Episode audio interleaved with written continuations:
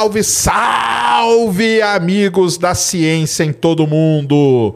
Muito boa noite, muito bem-vindos a mais um Ciência Sem Fim. Hoje é só um ao vivo, tá? Só um ao vivo. Vocês já estão ligados como que é, né? Quando é ao vivo, ao vivo, ao vivo, eu falo o dia, a hora e tudo.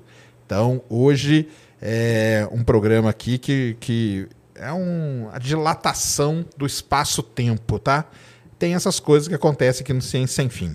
Estou aqui com a Ned. Muito boa noite, Ned. Boa noite, Sérgio. Boa noite, queridos humanos e queridos extraterrestres. Isso aí, a Ned inventou esse negócio aí agora. Não foi eu que inventei, Ela não. quer o ficar pessoal- de bem com os ETs. O pessoal me cobrou. Pô, Ned, você só fala para os humanos e nós ETs. Então, tenho que falar com os ETs Ah, é, também. Até um bom tempo a gente conversar com a doutora. Estamos aqui hoje com uma advogada, a doutora Ana Paula. É isso? Isso, muito prazer. É uma honra estar aqui. Valeu demais. Vamos até ver, né? E esse negócio aí, né? E se a gente descobre um extraterrestre? Muda até o direito, será? Olha só, hein? Acho que nunca ninguém nem pensou nisso. Verdade. É. An- Antes de começar, temos emblema? Então joga na tela o emblema. Olha aí, ó. Cyberbullying. Maneiro. Gigalvão, que é o artista. E o, e o, código, código? é?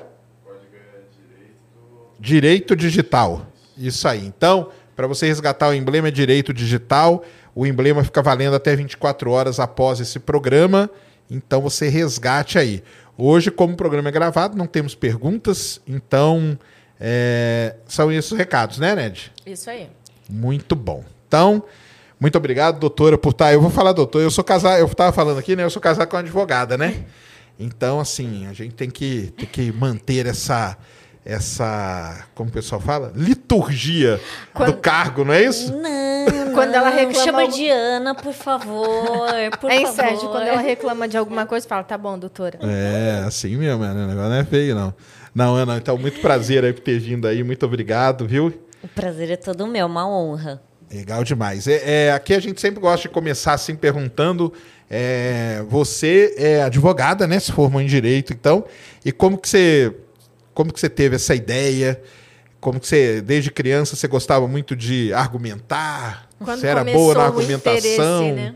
Como que era? É, na verdade, assim, começou, obviamente, né, quando, quando eu era muito pequena, e eu acho que a minha defesa do bullying começou bem cedo, né, principalmente com alguns amigos meus que sofriam bastante, Mas onde? Na escola já? já na Ah, é? escola. E Mas assim, sem, sem ser mal educado, Já Porque eu sei que é, mas já sendo. é, porque assim, eu sou de uma geração que a gente sofria muito bullying. Só que na minha época não so- chamava-se bullying. Na minha época era tipo normal, entendeu? Então você chegava na escola, você era zoado e tal. E esse negócio de bullying foi uma coisa mais recente, né? Mas como, como que era? Ou sempre foi bullying e a gente que, Que não que aceitava numa. Como que é essa história aí? O que você acha? É, na verdade, realmente é- era bem antiga, né? Então, esse fenômeno bullying, né? Eu acho que ele começou a acontecer desde que acho que tinha as mesinhas, começaram os diálogos pré-socráticos aí. Entendi. Desde aí, lá, né? É, então, é que não tinha esse nome, né? Que acabou sendo importado, né? Mas é, esse fenômeno da agressão e o, o corriqueiro, né? O repetitivo, que é justamente isso que até a lei pede, né? Que seja essa, esse comportamento ofensivo, discriminatório, vexatório e de exclusão também, ele já acontece há muito tempo. É que a grande diferença que na sua época, na minha época, a gente não tinha, a gente não ia para a escola com celular. Né? Então, o que, que acontecia? Nem existia celular, né? O máximo que existia era aquela lata, né? O barbante e a lata. E, tava, e ainda, né? Quando a, quando a coisa esquentava, você ainda tomava lata na cabeça, né? Então, nós, esse fenômeno do, do cyber não existia. Então, a vítima do bullying, ela ficava mais... Ela se sentia segura em casa. Ela, ai, acabou a aula, chega. Uf, Ah, Em mas não sei não, porque você tinha que voltar no outro dia na escola. Ó, eu tive, eu tive amigos que mudaram de escola, entendeu?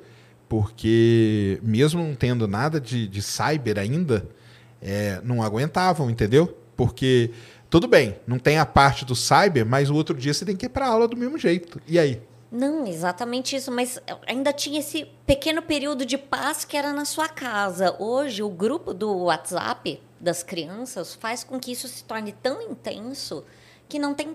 É, então, a criança sofre, o adolescente. E isso é uma coisa também bacana para a gente falar, porque a lei do bullying não coloca limitação de idade.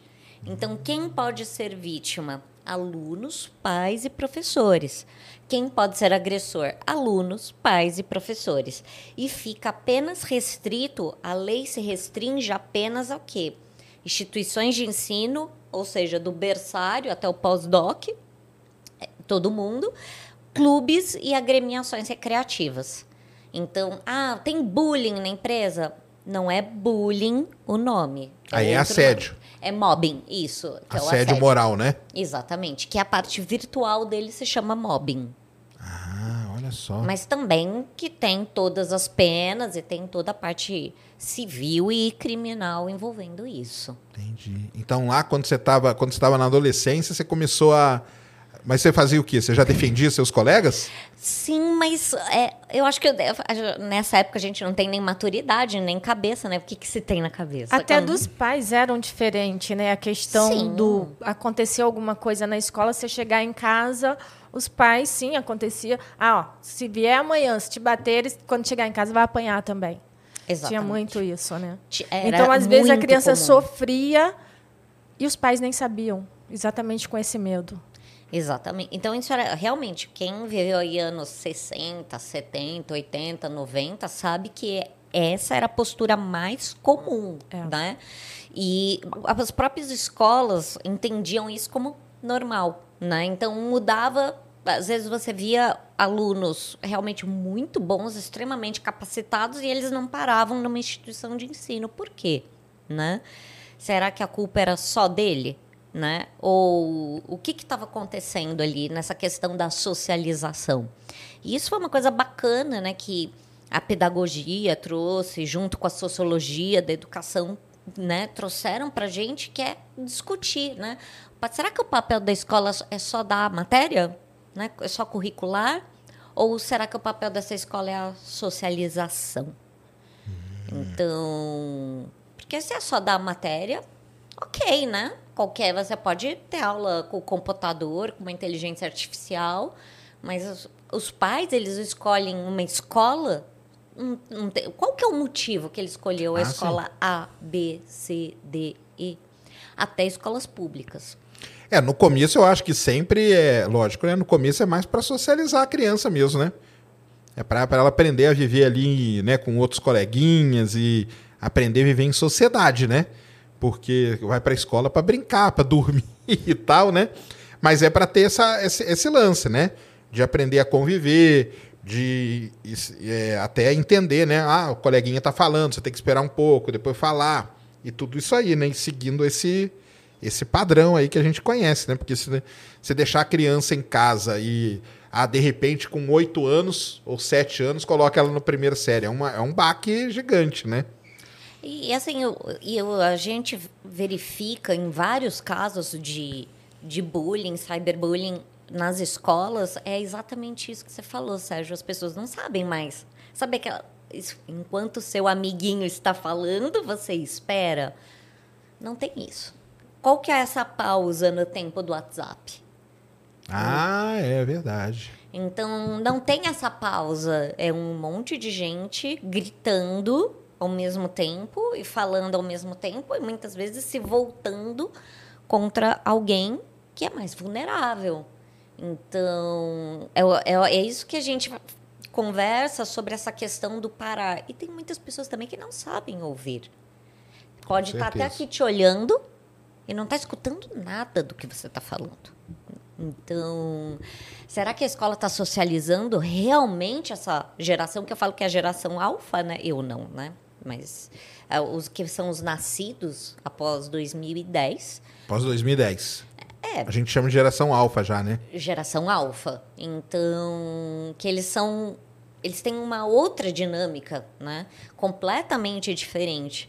Então, até teve é, um, um colega meu, ele falou assim, não, porque na nossa época não tinha isso. Eu falo, na nossa época não tinha muitas coisas. A gente também andava sacolejando, né? Ali no Monza, no Passat, sem cinto de segurança, né? Exatamente. Né? Meu avô abria o jipe, jogava um monte de criança lá dentro professor entrava fumando dentro da sala de aula. Exatamente, fumando dentro da sala de aula. E, e tá tudo normal, né? Exatamente. Tava tudo bem. Então... Tamo vivo aí, né? pra contar essa história. também. Falei, então tinha muitas coisas que eram diferentes, né? Então, coloca os trapalhões hoje na TV. Não. Não. Ah, on é, ontem mesmo eu vi um negócio, o pessoal pegando os negócios da Xuxa.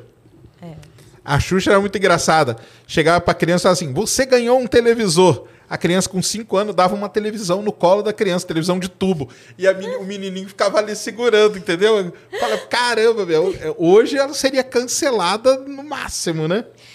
Exatamente, mas é, e aí é uma das coisas que a gente traz para reflexão quando a gente trabalha com as escolas, justamente isso, né? Vamos, vamos começar a refletir, porque tem uma, uma distância de gerações.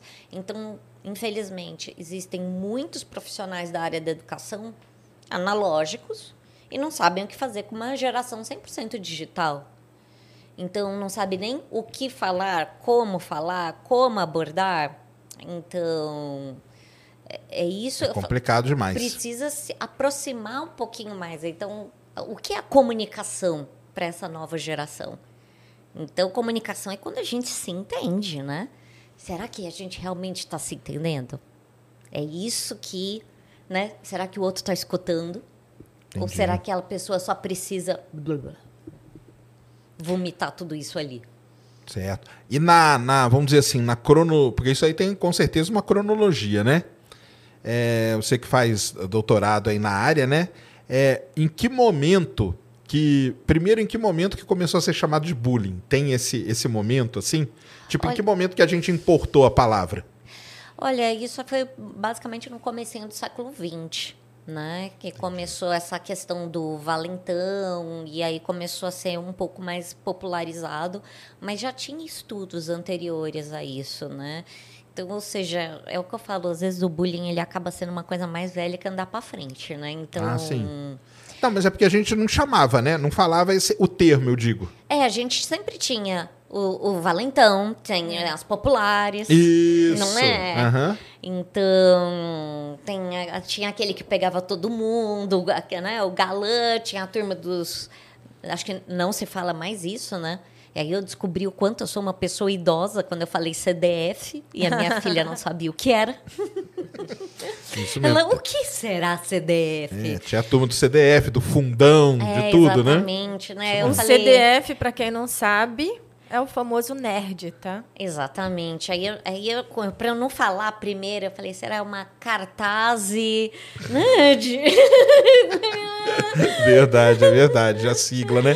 É, isso aí, até a Net falou aí, né? Isso é um, um termo que. Olha só como que é interessante, né? Antigamente. Antigamente, né? Na década de 80, assim. Antigamente. É, você. Pros jovens, é, antigamente. antigamente. Você ser nerd era um dos piores xingamentos e você era uma das pessoas mais excluídas da, da, da sua escola. E o tempo mudou tanto que hoje ser nerd já é uma coisa aceitável e até um hype, tá né? Na que moda, tá né? na moda nerd. ser nerd vira uma coisa legal. Como que essas coisas mudam, né? Exatamente. Por exemplo, eu vejo que a minha filha, ela se vangloria muito de andar com... Ai, não, esses aqui são os mais inteligentes. Eles uhum. estão na Olimpíada de Matemática. Eu... Uau, bravo, né? Então, imagina, por bem menos disso, já estavam enfiando a minha cara num, numa terra, né? É isso mesmo. e assim, né? E ainda pisando em cima. Mas é, realmente isso é um reflexo de uma geração que sofreu bastante, né? Então, eram ambientes bem pouco salutares, né? Qualquer escola de anos 80. É. Então, mas então não tem um momento assim que vocês, que vocês marcam como ah, não, até os até 89, sei lá, até 90 e tal. A partir dali a gente começou a chamar de bullying, não, não tem assim. Não, não, é, não, não é muito preciso Entendi. porque é, às vezes até porque às vezes não, né? Sempre é um fenômeno social, né? Então, o que Agora... Mas é a parte legal. Ah. A parte legal disso aí teve um momento que começou, né? Então, é isso que eu falo. A parte legal começou em 1940. Ah, é? Então Olha as pessoas só. falam. Mesmo não tendo esse nome, mas já tinha, né? Então o que acontece? Já se tratava disso. O crime bullying, tá? Essa é uma outra coisa que a gente pode conversar, que eu até mando projetos de lei para vários deputados falando, por favor, precisamos criminalizar o bullying sem prejuízo das outras sanções, justamente para que a gente tenha estatísticas mais uhum. precisas sobre o tema, né? Então, mas vamos lá. Então, em 1940 a gente tem aí o Código Penal, e esse Código Penal, e na época o Código Civil de 1916 foi bastante aplicado nisso, até 2002, que veio o novo Código Civil. Mas todo esse tempo nós já tínhamos essa proteção criminal e civil. Então, da parte criminal, é o famoso, ah, seu filho dá, né? É, ou seja, o fruto do amor ilícito, profano e mercenário. como dizia um professor meu de literatura. Uhum. E isso aí é o quê? Ah, difamação. Ah, você roubou a minha caneta, calúnia. Te mato, te quebro, te arrebento, ameaça. Hum. Então a gente tinha todas essas figuras. Aí realmente, quando batia, lesão corporal. Aí tem o leve, e aí tem as, as tonalidades de lesão Sim. corporal, né? E, e por aí vai. Então, tinha também a figura, e ainda tem, né? Hoje, infelizmente, tem a figura da instigação ao suicídio. Por que, que você não se mata? Por que, que você não, não morre? Entendi. Veja, instigação ao suicídio, se for praticado por alguém com mais de 18 anos, vai para o tribunal do júri. São os crimes contra a vida, né? Que é, é o instigação ao suicídio, infanticídio, aborto, genocídio e o homicídio.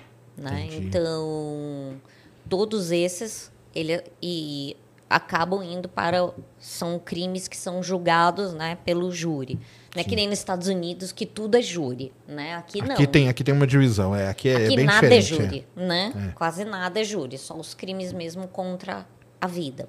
E, e aí, nesses casos, né? Então, no caso do dano moral, que começou a ser discutido nos 70, 80, e só foi entrar na lei em 2002 o dano moral. Mas até então os tribunais estavam ah, falando, tá. não, tem dano moral, tem dano moral, né? Mas no Código Civil acabou entrando aí em 2002.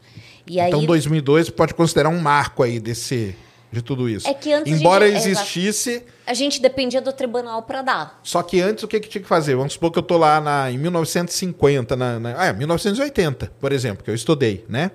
Eu estava ali na escola, alguém foi lá me me bateu. Aí eu tinha que ir o quê? Na polícia? O certo era isso? Fazer um BO? Coisa assim? Como que era? Então, aí você tinha as duas coisas elas seguem separadas. Aqui segue a parte criminal e aqui segue a, segue a parte civil né? Então, a parte criminal ia seguir, né? Dependendo, você tinha que fazer a representação, né? Ah, eu quero continuar, né? Essa pessoa me bateu. Então, aqui era a parte criminal. Mas aí eu era menor. E o outro era menor também. Como que fica isso? Então, aí tem os menores, né, de 12 a 17 anos incompletos, eles respondem aqui na, na, na vara da infância e da juventude menores de 12 anos não tem nenhuma pena socioeducativa, tá? Entendi. Então, entre 12 e 17 anos incompletos, você é o que eu falo, você, a partir dos 12 anos você já ganha o direito de entrar na Fundação Casa. Enfim. 12 anos era o quê? Oitava, oitava série? Sétima série? Sexta ainda. Sexta? Sexta. Sexta. 12 tá. anos é, entre quinta e sexta, dependendo do ano que você nasceu, né? Sim. Uhum. E aí você tinha, Apesar obviamente, que naquela dano... época não tinha isso da idade que nasceu, né? Dependendo de quando você entrasse na escola, Exatamente. se você entrasse com dois anos e fosse passando de série, independia a idade que você tinha. Depois que fizeram isso, que tem que estar com certa idade em tal série. É, porque aí os nascidos depois do segundo semestre, né? é, eles entram no, no Ah, ano sim, letivo. no ano- no é. Tem todo esse subsequente, negócio aí. né? Então, e o que nós tínhamos aí, no caso, você que sofreu uma lesão corporal, né? Você podia sim entrar com uma ação para quê? Pra, olha, eu me machuquei, que aí já tinha o código de dois, é, o código civil de 1916, Caramba, Né, do- é de 1916. sim, de Clóvis Bevilacqua. E aí nós tínhamos era um outro mundo muito mais diferente, né? Exata. E a gente tem um Código Penal agora vigente, tá? De 1940, hoje. Caramba, né? Hoje. Mas talvez hoje as pessoas acabem usando, sim, e indo procurar seus direitos, que acredito eu que no passado as pessoas meio que não iam, porque, ah, isso é coisa de criança, ah, e não sei o quê. Eu acho que tinha essa barreira, né? Então, é que determinados, é, determinados crimes não depende. A parte do civil, aí a pessoa né, que vai pedir a indenização, né? Não, peraí, você me bateu e ó, tô gastando aqui com remédio, com médico. é, Então, toda a ação ou omissão que você me causou, isso me trouxe um dano. Então, isso poderia ser computado, tá? Vamos falar de 1916 em diante já. Isso já era possível, né? E aí você tem os crimes que não precisam, que é, que é a iniciativa do Ministério Público, né? Então... Entendi. Não adianta aquele É negócio, ah, eu vou fazer uma demais. denúncia, né? Sim. E eu falo, não, gente, você não faz denúncia. Denúncia é uma peça específica do Ministério Público, né? Então, você pode fazer uma notícia de crime, né? Mas denúncia você não faz. A não ser que você seja promotor de justiça ou procurador da República, né? Existe alguma estatística disso aí, desse, desse, desse período?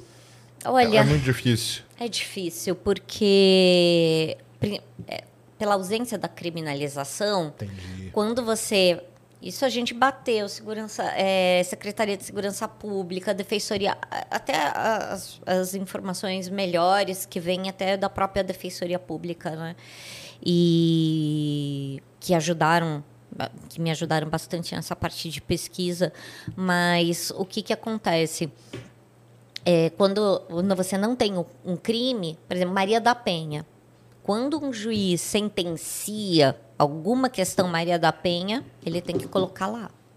Maria da Penha, que é para quê? Para fins de estatística, né? Sabendo no final quanto que foi, né? De que isso aí mesmo, é. Exatamente. Então, e até uso bastante a, a lei Maria da Penha, né, como é, comparativo, que eu falo, gente, vamos lá.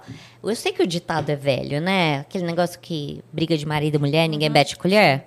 Quantas mulheres foram assassinadas, né? Ah, é. Quantas- E acabam Quanto- aceitando estar naquele local de apanhar exatamente por causa disso, porque ninguém fala nada e ela acaba se sentindo não acolhida, que tipo, ela não, ela, ela não tem para onde ir. Ninguém vai apoiar ela, então ela acaba aceitando aquela situação, né?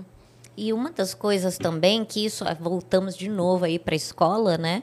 Era muito comum falar, ah, se o menino te bate é porque ele gosta de você. Então, se você sofre bullying desse menino, não quer dizer que ele gosta de você. Então, é por isso que ele bate, sabe? Então, Negócio cultural ainda por cima de tudo isso, né? Exatamente. E ainda fala assim, não, mas o bullying, ele é normal.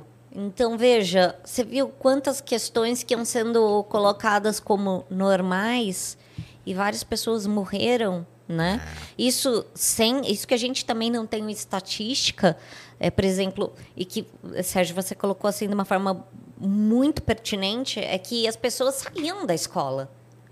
Peraí, e os reflexos dessa pessoa depois? A pessoa desistia, né?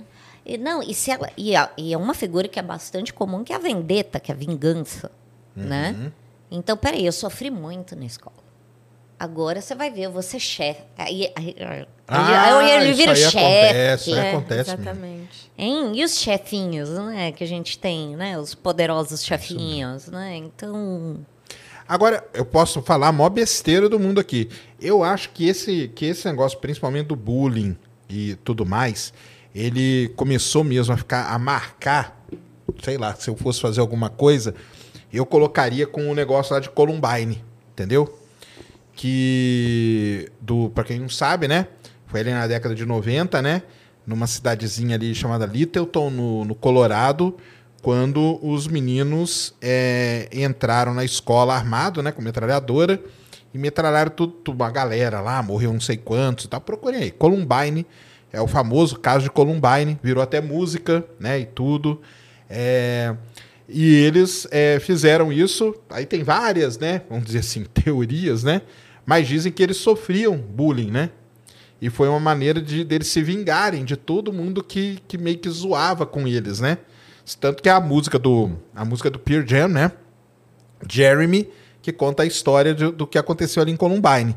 E talvez, será que se eu fosse escrever alguma coisa, fazer, eu colocaria isso meio como um marco. Será que não, não, não, é, não pode ser considerado? Como que é? Sim, eu acho que até sim pode ser considerado como um marco, porque eram coisas que tidas como normais, né? Então, peraí, será que isso realmente é normal? Né? Até o dia que um, que um se revoltou de vez, entrou lá e metralhou todo mundo, né? E aí, Exatamente. Aí, né? É que é, também foi uma questão bastante discutida, que a gente trouxe isso também para dentro das salas de aula, quando teve o filme O Coringa, né? De Sim. 2018. Sim. Né? E até várias escolas assim, grava um videozinho aí para falar, e aí? É vingança? Vingança compensa? E eu posso compensar, porque se você for ver toda. E assim, aquela atuação perfeita, né? Foi maravilhoso aquele filme. Realmente é melhor filme mesmo. E então você vê o sofrimento daquela pessoa, né, que, que tinha até um problema, né, que ele ria, né?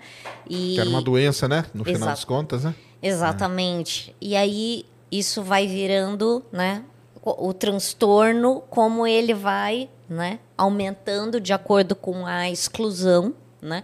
E isso é uma coisa muito bacana que a lei 1385 de 2015, que é a lei do bullying trouxe, que ela fala sobre a exclusão. Porque uma das coisas que eu vejo muito, e eu acho que também vocês já ouviram isso, né? Tem gente que fala: "Eu não trato mal, eu só não olho na cara". Entendi. Cê, veja a bizarrice, né? Você, mas peraí, você não trata mal, mas não. Você é indiferente à pessoa, é como se ela não existisse, né? Então isso machuca também, né? Essa situação de invisibilidade é, é notório, né? Sim.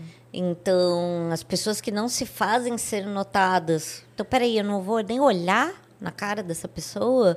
E aí até isso era bastante comum, né? E ainda é. Vários pais falam, não, não, não, não trata mal, não. Só não... Entendeu? Finge que nem tá ali. Né? É, deixa, deixa de lado, né? Não, não precisa, né? Então, e aí você começa a ver, então, peraí, então, cadê essa socialização? Então, você botou na escola para quê? Para também não... Não, ele é, ele é diferente de você, ele não é... E dependendo da escola, você vê muitas vezes o pai já pergunta assim, né? Então, ah, você foi lá na casa do fulano. E aí, quantos carros tem ali na garagem? Né? Então, e aí você começa a ver uma forma de bullying por exclusão, por uma questão financeira. financeira. Então, ah, tá, mas espera aí, o apartamento dele é grande.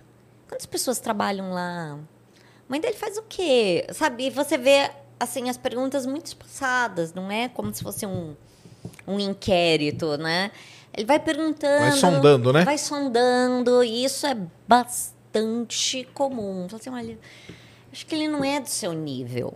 Né? É uma boa pessoa, né? Sempre falar, olha. que é outra coisa que pessoa. sempre existiu, né? Mas aí você fala o quê? Que isso aí vai, vai criando na cabeça da, da, da criança ali uma. Vai, vai, vai, tipo, crescendo uma coisa ali, né? Ela e isso aí uma hora inferior, pode, né? pode estourar isso aí, né?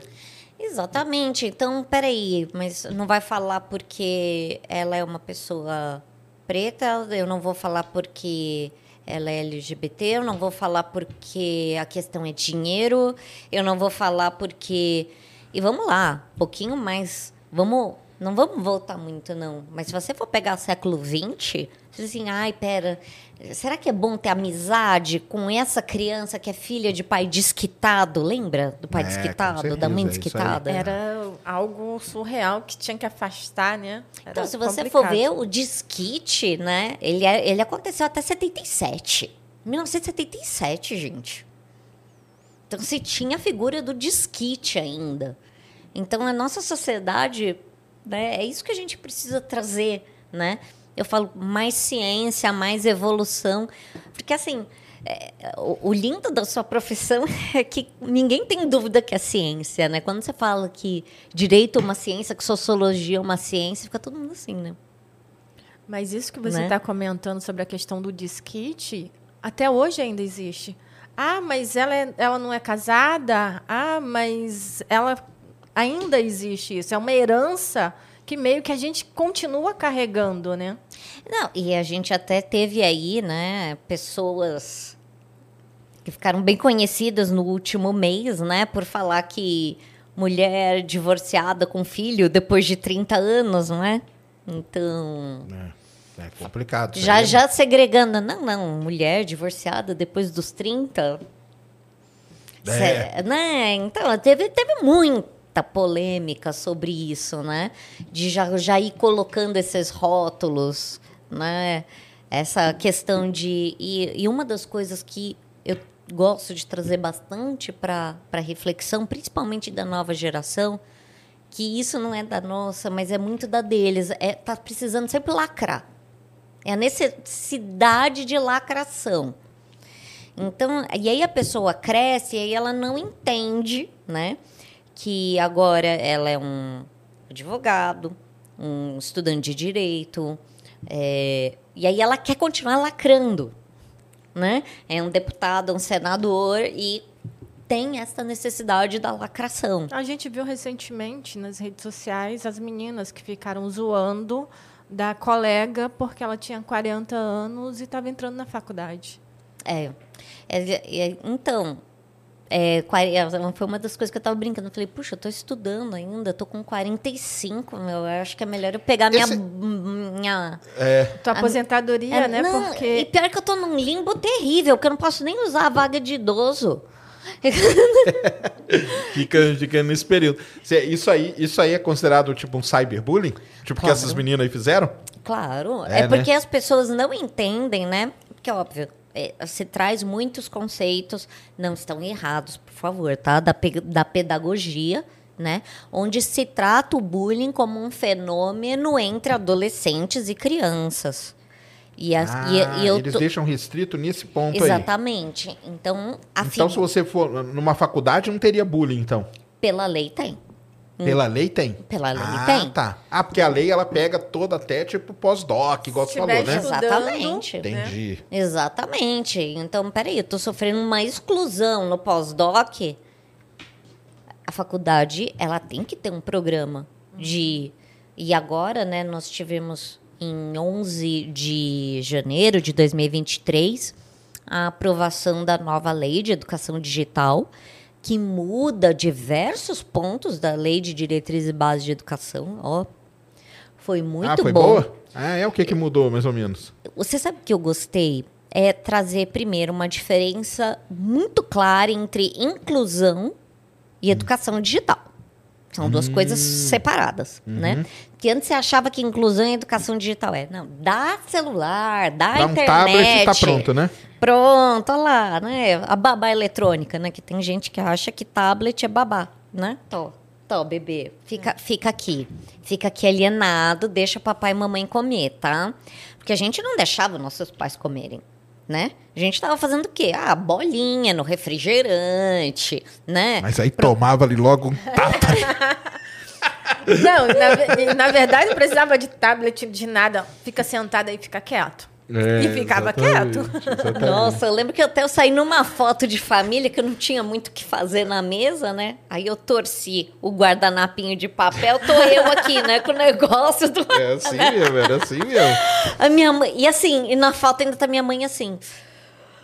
Já ela só cara, né? assim, eu falei, hum, já doeu. É, assim mesmo, era assim mesmo. Não é nem isso, tipo, a foto não tinha essa. Ah, não ficou boa, vamos tirar outra. Era de filme depois mesmo. Eu só, vi, eu só via minha mãe assim. Um mês depois você ia ver o resultado. né? É, eu sem mesmo. os dentes, né? Um mês depois. Era isso mesmo. É, então, então mudou isso aí da, da inclusão com a educação. Eles que, que era o que? então- Diferenciaram? Exatamente. Então você tem as políticas de inclusão digital, que isso é extremamente importante, né? Porque a gente acha, ai, todo mundo tem celular. Calma, não é assim. Né? Não é que a pessoa está estudando num, né, numa telinha desse tamanho quebrada que isso, é, isso não é inclusão de- digital, né? Então é você fornecer equipamento, você dar esse subsídio tecnológico com informação. Então, aí vem a educação digital, que é o quê? Cidadania, é respeito, é entender direitos e deveres. Porque uma das coisas que eu deixo muito claro é: todo mundo aqui dirige? Dirigimos. Então vamos lá. Então, para a gente fazer, lembra aquela prova da autoescola? A gente estudou aquele livrinho, não foi? Opa. Aí depois, o que, que a gente fez? Depois que a gente estudou o livrinho, fez aquela provinha. Depois que a gente fez a provinha, a gente teve que fazer o teste lá de baliza. Não- fizemos tudo Mais isso? aulas, né? Que é as aulas práticas. Aulas pra... Boa, é verdade, exatamente isso. Aulas práticas. Quanto tempo de aula a gente teve para mexer na internet? É, exatamente. Zero, né? O que, que a gente, pelo menos naquele livrinho ali, a gente tinha alguns conceitos básicos, né? De lei do trânsito, certo? Que é o Código Brasileiro de Trânsito. As regras, né? Ali para uma conduta, né? Ah, é- Exatamente. é, exatamente. Então, até que seja ah, aquela provinha online, né? Fatídica, eu falo assim, é, tem uma pessoa atravessando na faixa, É, você, faz- acelera. Acelera e passa por cima. Até, atropela. Atropela, dá ré três vezes. Aguarda a pessoa atravessar, sabe? Mas ainda tem essa provinha. E para a internet? Será que alguém, por exemplo, se eu chegar e falar, que é uma das coisas que as pessoas mais se escandalizam, né?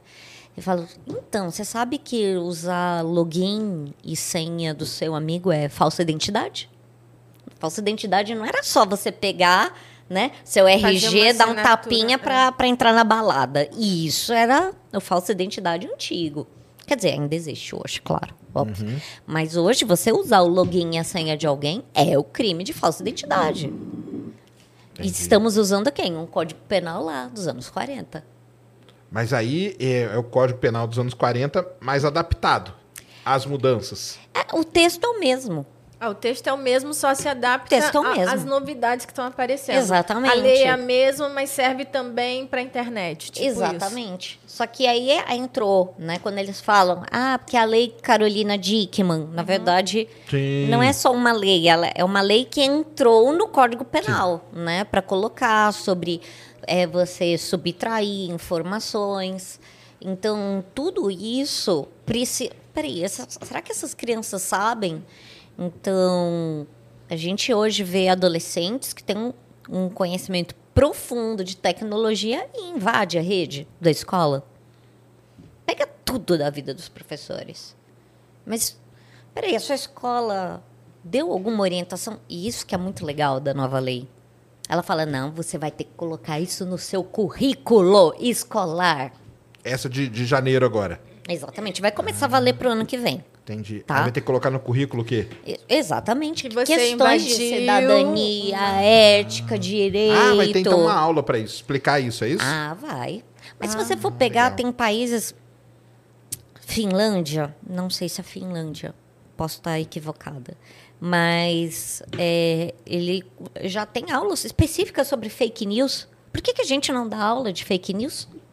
O que, que impede a gente. Eu acho que vocês pegaram. Vocês tiveram aula de educação moral e Claro. cívica? Sim. Opa. Então, é, aí tem alguns colégios que colocam formação social, Estudos né? sociais também. né? Estudos sociais, verdade, verdade, estudos sociais. Gente do céu, a gente tá no limbo, hein? É, então. É, eu tive educação moral e cívica. Ah, então nessa lei aí vai ter que ter essas aulas aí desse Exatamente. tipo desse básico aí, vamos dizer. Exatamente. Então você vai ter que começar a explicar um pouquinho, né? Óbvio que isso também era um reflexo de regime militar, né? É, a gente tira o ranço né, da, da ditadura militar e aí a gente coloca o quê? Questões de cidadania, de ética, de resiliência. Então, nós também tivemos. Tudo isso foi no dia 11 de janeiro. Uhum. Também aprovada, que eu adorei, que foi a alteração da lei do racismo. Uhum. Adorei. Aumentar as penas, entendeu? Justamente para começar toda forma de discriminação. Ou seja, isso também vale para o local onde as pessoas nasceram, né? Porque foi um circo de horrores, né? O que a gente escutou, né? É, e, e vamos lá, né? Quem ainda é dos anos 70, 80, sabe, né? Discriminava até não poder mais, né? Quem era do, dos estados do norte e do nordeste, né? Então, pra, era, tudo era norte. Né? Eu falei assim, não, peraí, isso aqui é norte, isso aqui é nordeste. São coisas separadas, né? Então sempre tinha aquele estigma. E... Ah, é. Pra cima do Rio de Janeiro era tudo Ceará, né? Que o pessoal falava, não, né? Paraíba. Paraíba, né? É, tudo paraibano. Janeiro, é. é. isso aí mesmo. Exatamente, não é? Isso. Então, isso, e também é, a gente antes tinha aquela figura da injúria racial que eu achava é, bizarra, né? Antes dessa lei, agora as penas aumentaram. É, e realmente precisava, porque antes eu falo assim, ah, é, o crime de racismo, que era inafiançável, era quando eu falava todos os negros são isso, todos os judeus são isso. Eu tinha que falar do genérico. Se eu falava você e apontava ou a questão do racismo ou discriminação por religião, por qualquer motivo que fosse, eu entrava no crime da injúria racial, que era uma pena ridícula. Então, legal que eles ah, é, aumentaram a pena, mas uma pena que precisa aumentar. Por quê? Porque ainda existe isso. É muito Sim. triste, né? Ainda existir tantas. Porque não é pouco. E acho que é bacana que, que, vocês trazem esse espaço justamente para falar. Então, olha só. Os, os absurdos, as arbitrariedades que a gente falou dos anos 70, 80, 90, o vento levou. A esta geração, o que ela escreve está documentado. É, exatamente. Ou seja, você, com 5, 6 anos de é idade. É eterno. O print é eterno. Não, com 5, 6 anos, internet, você está escrevendo seu currículo. É, jogou na internet, está lá, não precisa nem de print. Fica lá guardado. Então, o que você vê, crianças hoje já estão escrevendo o seu currículo. Então, uma das primeiras coisas que eu pergunto, né? antes de começar a fazer processo seletivo, é eu preciso ver seu Instagram. Ah, você já pede assim? Claro. Na casa de ferreiro, espeto é de titânio. Tá certo. Então. Twitter também não? Tudo. Eita. Eita. Tudo. Principalmente o Twitter, que é a, rede social é, da treta. É, né? a rede o Twitter so... ali é complicado, Porque né? cada rede social tem o seu público, né? A, a, pessoa tem todas as redes sociais, mas ela age de uma forma no Facebook, age de outra forma no Instagram e de outra forma no Twitter. É incrível. É, é como é... se fosse várias personalidades para cada rede social. Isso é muito bacana que você está falando, que uma vez eu conversei com um programador da Microsoft e antes eu falava, né, vida virtual, vida presencial. Aí ele falou assim, ah, quem diz que tem duas vidas? Eu falei, né? Aí eu falei, como assim?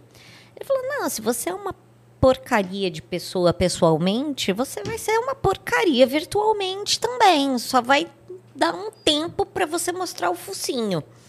Entendi. E aí o que, que acontece? Ainda que a pessoa vá mostrando essas três carinhas, uma hora ela mostra Quem o é focinho de dela. É. Né? Então ela mostra que veio. Então, se você realmente é uma pessoa bacana e legal, você não, você não precisa de tanta lacração. Entendi. Né? Entendi. Que é isso que a gente precisa falar com essa geração, né? É, e uma das coisas que eu falo para minha filha, eu falo, peraí, você quer lacrar ou você quer ser feliz? Boa. Entendeu? Pra é, que, que, a, que a gente está fazendo aqui? Não, às vezes tem essa necessidade, principalmente sim, no Twitter, né, que a gente fala, o, tem, tem, o pessoal tem essa necessidade aí de lacrar, não tem como não. É. É, em, em qualquer coisa. Você pode escrever qualquer coisa. Até coisa que não tem nada a ver com nada, o pessoal vai lá e te dá uma. Não tem jeito, é complicado demais isso. É, mas tudo isso tem um preço. Né? É o que eu falo. Toda escolha. Isso eu falo para minha filha, falo dentro do escritório, falo em todo lugar. Você vai fazer uma escolha e uma renúncia. Então, ah, você sim. escolheu alguma coisa, você está abrindo mão de outra. Então, quando você dá um sim para uma coisa, você está dando não para outra e vice-versa. Então, você tem que ter sims muito fortes e com esses princípios muito fortes. Então, quando a gente começa a trazer educação digital, que é isso que eu acho bacana, é trazer informação para nossa geração né? Ah, sim. Trazer, porque às vezes fala assim, não, legal, vamos ensinar as crianças. Tá bom, você ensinou criança, mas não ensinou o pai, o avô, né? Porque hoje as famílias... É, né? porque, por exemplo, você pega assim uma, uma, uma, uma criança que está, sei lá, na oitava série. Ela provavelmente tem o TikTok dela lá. Ela, vamos supor, vai que ela faz uma dancinha lá no TikTok dela talvez o professor nem tenha TikTok, nem saiba, ou nem entre no TikTok, porque é uma coisa muito nova, né? E muito provavelmente, talvez, o pai e a mãe também nem saibam que essa, que essa criança, vamos supor, da oitava série, esse exemplo que eu tô dando, tem esse TikTok, né? E aí, só que os amiguinhos sabem, né? Todos os amiguinhos sabem. E eles podem pegar isso aqui que a pessoa postou no TikTok e, em cima disso, fazer um monte de coisa, né? E é aí que, que, que vai caracterizar esse, é o, o crime, é isso? O, cyber, o cyberbullying, né? É, porque aí a gente, de novo, vamos, vamos botar ah, o crime sim. de um lado, de um lado e o e civil o, do outro. E o civil do outro, tá? Beleza. tá? Então aqui, por exemplo, dependendo de como é feita essa adulteração, você pode ter uma quantidade aqui de atos. Não, mas eu nem falo de adulteração. Vamos supor que pegue lá a dancinha e fale: ah, olha aqui, ó, o fulano aqui, ó, dançando igual um viado, entendeu? E, uhum. e, e começa a espalhar. Porque hoje toda a sala de aula tem o, o grupo do, dos alunos e joga aquilo ali no grupo, entendeu? É, ah, não, não, é que às vezes eles pegam é, esse, fazem esse cortezinho, né? E depois, sei lá, coloca um jumento e ó, sabe? Isso. Faz e alguma zoação exatamente, em cima daquilo. Porque eles uhum. vão fazendo esses remix, Beleza. né? Que vão trazendo essas formas de ofensa. Então aí você já tem um uso indevido de imagem, né? Que isso também é reparado aqui. E isso existe desde 1916, tá? Então toda e qualquer forma de ato ilícito com a sua imagem já estava tá lá 17, 18, 19, 20 aí do Código Civil falando, pode pedir para o juiz que ele vai tirar. Então veja, tu, quando a gente fala de direito de imagem, né? Eu tive, eu estava numa dentista e, e aí estava, obviamente, o filho tava, tava todo mundo ali entediado, né? No, esperando, porque a gente sempre está entediado, né? E, e aí o menino estava com o, com o celular. Aí ele pegava e ficava tirando a foto. Tirava foto, tirava foto. Do pessoal na sala de espera? Exatamente, né? Aí todo mundo. E eu assim já, né? né? Revirando o olho, assim, né? Aí eu falei assim. Quando ele estava chegando perto, eu falei: Olha, mãe, por favor, eu não quero que ele tire a minha foto, tá certo? Aí ela falou: por que essa brincadeira? Aí eu falei: então, vamos lá. É, ainda que seja uma brincadeira, é, o direito de imagem é só meu, mas eu vou dar até uma explicaçãozinha melhor para a senhora, tá? Então vamos lá. É, se eu não autorizo o seu filho tirar foto, a jurisprudência está aí mais ou menos de 5 a 15 mil por uma reprodução não autorizada de imagem. Tá bom? Ele quer tirar fotinho? Volta pra cá, moleque, volta pra cá. Falei, sabe, eu não quero a minha foto no celular dos outros. Não, e nem isso. É importante até que as pessoas saibam disso, porque muitas pessoas acabam nem sabendo não sabem Entendeu? e tem uma cultura do brasileiro que assim, ai, vou falar que não pode, é chato. Eu disse, desculpa, a cara é sua. Como assim é chato? Você fala, não, não quero tirar foto. Ponto. né? Então você tem esse direito de falar, não, não tô afim. Né? O europeu ele é mais direto. Posso tirar uma foto? Não. Não. É, isso mesmo. Então, mas aí, no caso, é que você, né? Agora lá, a criança lá da oitava série, como que ela faz isso? Porque ah. às vezes ela fala assim, mas eu, pô, eu vou, eu vou. Pô, meu pai nem tem TikTok. Como que eu vou explicar para minha mãe nem tem isso aqui, ela nem sabe o que, que é. Como que eu vou explicar? Primeiro, como que eu vou explicar para ela que eu tô no TikTok? Já começa por aí, né? Para depois falar que pegaram o meu, o meu vídeo e zoaram. É, vira uma situação muito complicada, não vira? Não, é, e mesmo porque, por quê? Porque os pais não controlam. Sim. A minha filha, ela fala que as duas coisas que ela mais odeia no mundo é o controle parental e o Covid, né? Por quê? Porque eu coloco o tempo para tudo. Aí ela fala, vai bloquear, vai bloquear mesmo. Aí ela, porque todos os meus amigos estão depois das oito e meia da noite. Eu falei, parabéns, mas eles não moram aqui, não tem meu nome no RG deles. Por mim, eles podem passar a madrugada. Você vai. O seu celular cortou às oito e você vai dormir às oito e meia. Entendeu? E aí depois você vai para terapia e e, e, e, e, se arrume com isso. Mas aqui a, a regra da casa é nossa. Entendeu? Então você tem hora para comer, você tem hora para dormir, né? Eu tenho que te cobrar, né? Aí ela, é, porque você vai falar que é da lei. É, porque se eu não sou chata, você vai para adoção. se eu não estou aqui te cobrando para você fazer lição, para você tomar banho, dormir, para escola, você vai para adoção. Não, é Ela é verdade? é. Você quer ver? Aí eu mostro mesmo. Então... A Cintia é assim também, também com os meninos? é assim, tem, tem.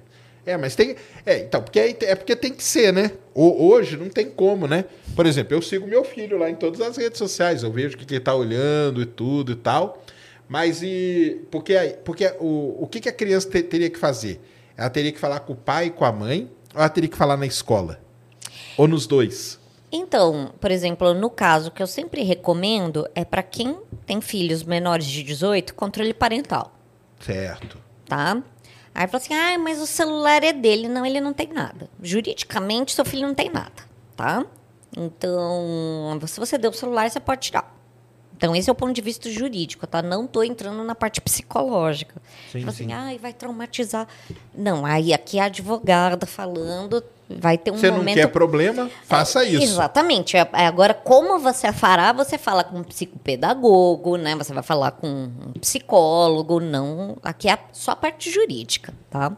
Então, vamos lá. É, primeiro, você diz o que, que ela vê e o que, que ela não vê. Minha filha falou, mas eu não sei nem entrar no Instagram. Eu falei, então, porque eu não deixo. Tá bloqueado ali. Não entra, não tem Instagram. Acabou. Aí ela, mas todos os meus amigos têm. Mais uma vez. O meu nome não está no RG deles. Tá lá, né? Deixa aí Entendeu? lá no Instagram deles. Exatamente. Então, Instagram é para maior de 13. Você não tem 13. Beijo. Né? Não, não vai mexer. Fim. E aí, tudo tem tempo. Aí ela, é, porque ele só tá me deixando jogar uh, 10 minutos hoje. Eu falei, claro, né? Que eu controlo ali o tempo. 10, 15, uma hora. Não, não, não, não. Não tá estudando? Pá! Aí eles falam, nossa, sua mãe é ninja. Eu falei, não, não sou ninja. Na verdade, eu tenho um controle parental, né? Que você sabe, né? Advogado bem limitado com a parte tecnológica. Então, assim, é para uma pessoa mocoronga como eu saber. É, mas é, é limitado numa parte, mas na outra não é, né? Sabe o que, que pode acontecer. Esse é que é o negócio, né? Exatamente. É porque para criança é tudo uma, né? Uma, é tudo é tudo alegria, né? Até o dia que aconteceu o negócio, né? É o que eu falo, é muito mais fácil você dizer sim. É muito mais é. cômodo eu dizer sim. Falar sim me tiraria, nossa, horas a fio, né? De uma pequena pessoa que desde cedo argumenta muito, muito. Nossa, como argumenta. Como... É, meu filho mais velho é assim também. Agora, engraçado, meu, meu filho mais novo, por exemplo, eu tenho dois, né? 14 e 12 anos. O, o mais novo, ele nem quer celular. Olha que engraçado. Sabia disso? Fala, cara, vou comprar um celular para você. Pra... Não, não quero celular, cara. Me dá, eu vou jogar fora. Por quê? Não, não quero ficar igual o William, né? Que é meu filho mais velho. Não quero ficar igual ele, não, viciado assim, não. Olha, é que engraçado, né? A cabeça dele é, é diferente, tá vendo? E assim, e tem outras coisas também que, por exemplo, que eu vejo que os pais às vezes têm medo. Ai, mas eu vou tirar o celular? Como eu vou tirar o celular? Falei, querido, é um, negócio de plástico e metal. Você não está amputando a criança, né? Você não está arrancando um pedaço, um membro, não é nada disso, né? Tira. Minha filha está sem celular há uma semana.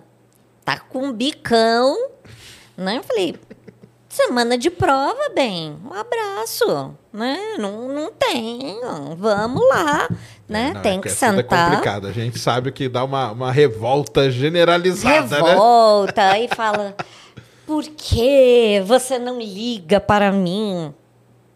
Falei, é, né? Quando tá certo, é assim dizer assim não, né? É assim. Gera dramas, gera, mas a minha mãe me disse muitos nãos, infindáveis nãos. É. E eu agradeço por cada não. Mas pelo lado, então, do, do, dos pais, é isso aí. E pelo lado lá da escola? A, a, a, criança ela deve ir falar com, com o professor alguma coisa ou não? Isso aí não faz, ou o pai que tem que ir depois? Então vamos lá. A escola, pela lei, ela é obrigada a ter um programa de combate ao bullying tá? Mas ao bullying ou ao cyberbullying? Ou os dois? É, na verdade, o bullying é o gênero, o cyberbullying é a espécie. Tá. Né? Então, que dentro do cyberbullying a gente tem o, o happy slap, que é a bufetada feliz. Ou seja, a pessoa tá apanhando e tem um filmando. E aí isso vai para rede social. É, enfim, tem, tem o, o, o porn revenge, que é a pornografia da vingança que acontece muito entre adolescentes, infelizmente, e de é todas é as classes sociais, né? Ah, é o, são os adolescentes realmente, né? Ali falando, tirando nude, acha que isso ah, dá tá, certo, entendi. troca nude, aí o, o, namoro termina e aí começa. Entendi, espalha do outro, né? Tá. Exatamente. Aí começa o, o, o cerco de horrores, né? E aí é esse ponto quando a escola tem um programa de combate ao bullying, e eu falo, tem que estar tá registrado. Por quê? Porque se depois o pai vai processar a escola, aí é muito simples perguntar: cadê o seu programa de combate ao bullying? Né? Então, tem que ter. A lei está vigente, né? Assim, ah, mas não tem pena. Assim, veja, a lei do bullying pode não ter pena, mas se uma instituição de ensino, se uma escola não tem um programa de combate ao bullying e acontece ou o bullying ou o cyberbullying, ela vai responder pela omissão. E isso é previsto em lei. Então veja, do ponto de vista civil, Entendi. né? Se o bullying aconteceu ali dentro da escola ou aqui ou aqui, pouco importa. Dentro da escola, ele tem o dever de socialização, tá? Ah, não. Aconteceu de madrugada, nem ligo. Não, que tem muito jurídico de escola que fala: não, essas crianças estão se xingando de madrugada, faz egípcios. Grupos e tal. Entendi. Esquece. Não dá para fazer egípcia e esquecer. Por quê? Porque o objetivo da escola é socializar. Se a escola não tem um programa para explicar, né? Assim, eu trabalho com várias escolas e a gente explica exatamente isso. Quais são as consequências de mandar nude? Né? Quais são as consequências de receber nude? Quais são as consequências de você ofender o grupo do WhatsApp? Assim, termina. Quando eu termino a palestra, gente, eles estão gritando, eles estão tendo coisas. Entendi. Né? Por quê? Porque eles sabem que muito bem o que eles estão fazendo. Né? Inclusive, recentemente, nesse caso que teve do garoto que entrou na escola, que em grupo de WhatsApp, de WhatsApp eles mostraram conversas onde o menino realmente ameaçava que ia fazer e, e, acabaram zoando com ele, ah, não vai fazer nada e algo do tipo. E acabou acontecendo, infelizmente, o que aconteceu, né? É, vamos explicar aqui para a galera que a Nery está falando que há uma semana atrás, né, em São Paulo, na Zona Oeste, ali perto de Paraisópolis, é, um uma, adolescente, né? Adolescente? 13, é, 13, 13 né? Adolescente, ele entrou na escola, esfaqueou um colega, duas professoras, uma morreu, né? Sim. Uma delas morreu. E o. Então isso aí aconteceu em São Paulo, tá, pessoal? Só para vocês localizarem, porque talvez, talvez, não sei se passa no Brasil todo. Que foi um negócio terrível aí que é esse lance. E o, o triste para mim desse caso aí específico que a Ned falou é que a diretora, você viu o que ela falou? Eu ia conversar com ele dois dias depois. Por que, que não conversou antes? É. Porque já tinha, pelo que a gente viu na, nos noticiários, inclusive professoras e alunos falando que já sabiam que ele era assim. Que, inclusive, ele já tinha mudado de escola exatamente por, por ser dessa forma. E, assim, por que, que não conversar logo? Por que esperar? Né? Não defendendo, tá? Porque realmente o que ele fez uh, é um problema sério. Uh, ao que tudo indica, ele também sofria bullying. Então, é muito complicado. O bullying precisa acabar exatamente para que a gente não tenha mais esse, esses casos, porque é triste.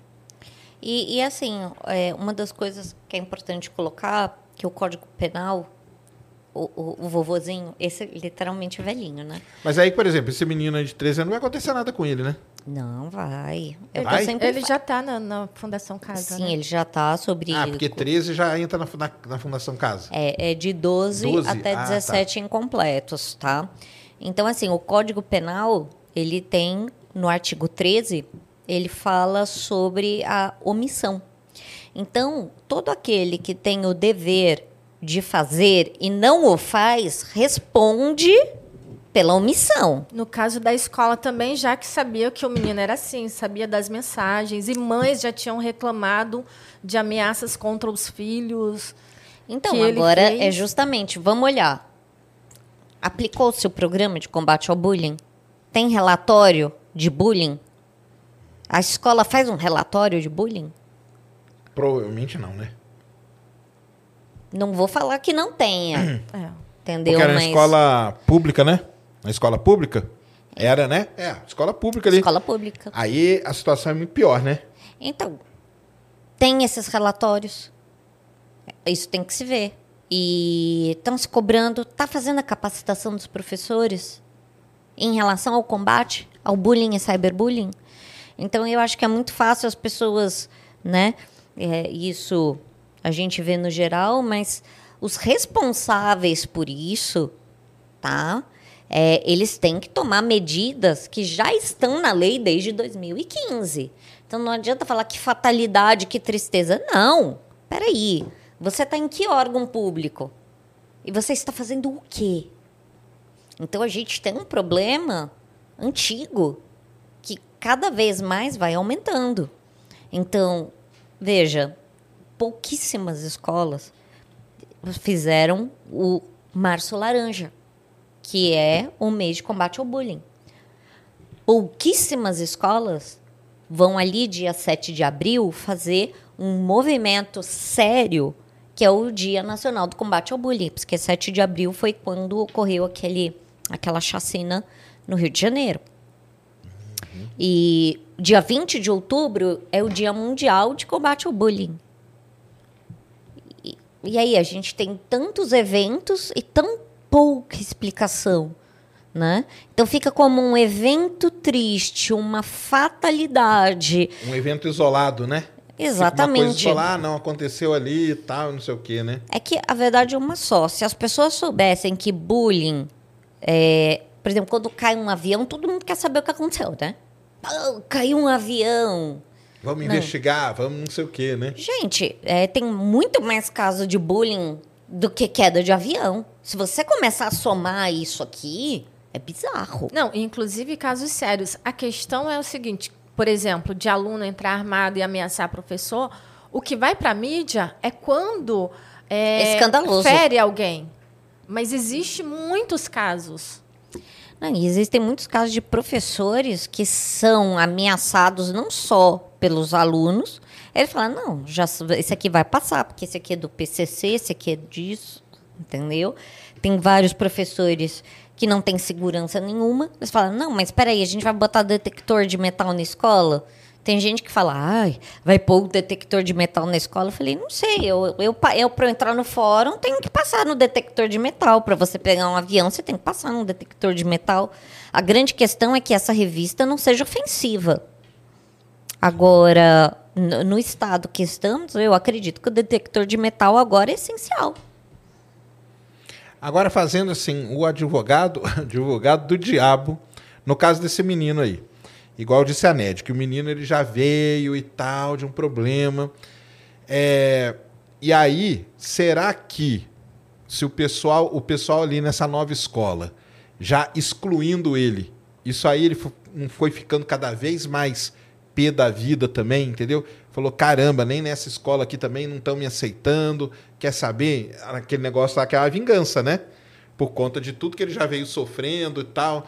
Será que não teria uma outra maneira de lidar, tentando incluir ele ou, ou tal? É, sei lá, entendeu? Que... Mas a gente já tem a lei da inclusão escolar. Por que, que essa lei não é aplicada? Mas ela não é aplicada, né? Ah. Então, aí a gente tem aí uma vai... omissão penalmente é. relevante e uma omissão também relevante do ponto de vista do, do, direito civil. Então, aí, no caso, por exemplo, a escola pode ser punida com relação a tudo isso. Claro. Quando e, muda e uma... de uma escola, assim, por exemplo, ele teve problema numa escola, a pessoa tem um problema numa escola e vai mudar para outro. A, a, outra escola para a qual ele vai, ela recebe uma notificação da outra escola falando o motivo por qual. Tem que passar todo o histórico escolar, é obrigação. Então, no caso, a escola que está recebendo seria teria que ter um psicólogo, alguma coisa assim, para já dar uma atenção especial para essa pessoa que está vindo com um problema de outra, né? Exatamente. Aí, o que, que acontece? Que é isso que eu abro os olhos para todo mundo, que isso vale para escola pública e privada, tá? Não aplicou a lei do bullying? Não tem programa de combate ao bullying? Veja, você está ferindo o Código de Defesa do Consumidor vale para a escola pública, vale para a escola privada. Se você não tem um programa de combate ao bullying, você presta um serviço educacional defeituoso. Artigo 14 do CDC. Simples assim. E quantas vezes a gente chega para fazer. É, e isso eu pego no pé dos pais, né? Quando eu dou é, as palestras para os pais, eu falo: peraí, você chegou na escola para conhecer, você vai ver o quê? Estrutura, né? Ai, olha só, a cantina, a quadra, o computador, né? Olha que lindo, a gente tem tapete persa aqui na sala, ai, que maravilha, as crianças sorrindo, parece uma propaganda de margarina. Falo, tá bom, então qual que é sua, o seu programa de combate ao bullying? Você me mostra? O que, que você registrou na diretoria de ensino? não sai nada. Então você tem uma estrutura megalomaníaca, né? Que é para captar o aluno, né? Para você prender aquela família. E ali atrás, peraí, tem o que aqui atrás? É porque a gente tem a, a, a ideia, né? E vou falar aqui, muita gente vai concordar comigo, outros não. Que, tipo, isso aí nunca vai acontecer com a gente, né? Não tem esse, esse negócio? Nossa. Tem, né? Sérgio, você falou uma coisa perfeita, cara. Perfeita. E para as duas coisas. Quem é pai e quem é mãe sempre tem medo que o filho seja a vítima, mas nunca acha que o filho vai ser o agressor.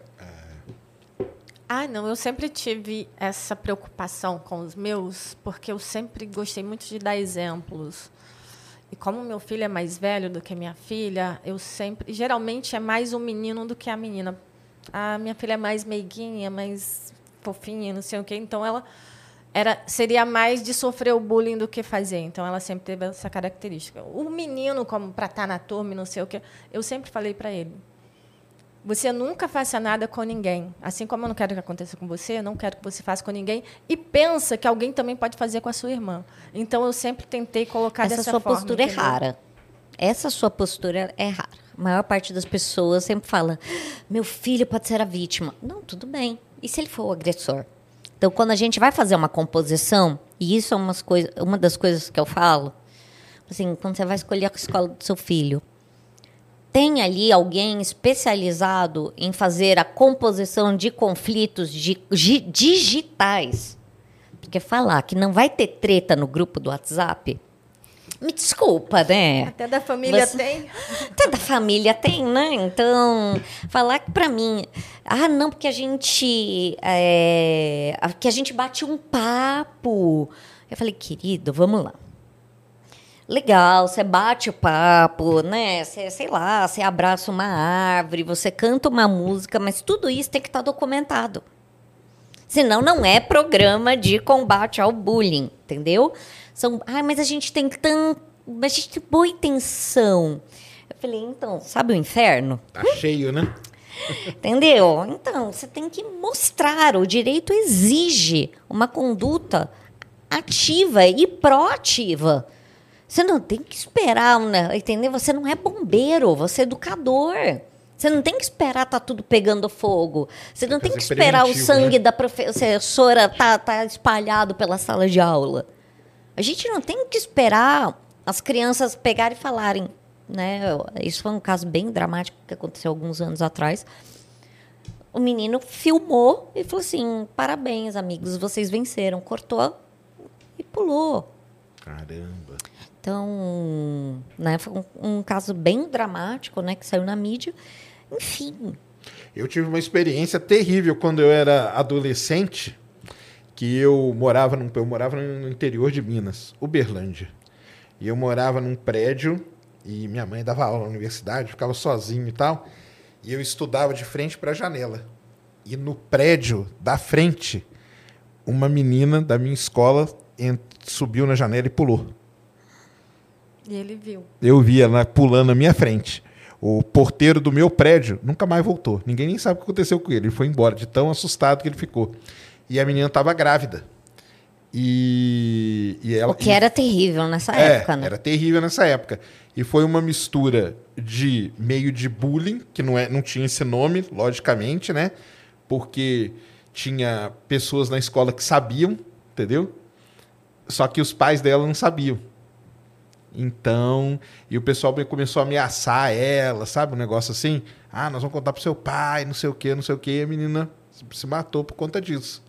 É um negócio, foi um negócio terrível isso aí. Mexeu com a cidade inteira lá. Quem, quem é de Uberlândia aí, 1992 isso aí aconteceu, vai lembrar. É, é um negócio terrível, né? E, uma das... e para te falar a verdade, nem era um negócio tão raro assim, viu? Não era um negócio raro. Acontecia e acontecia em outras cidades que a gente ouvia falar e tal por conta disso. É que a gente, logicamente, a gente não sabia nem que existia essa palavra, né? Nem sabia que existia essa palavra, mas o que estava acontecendo era isso, né?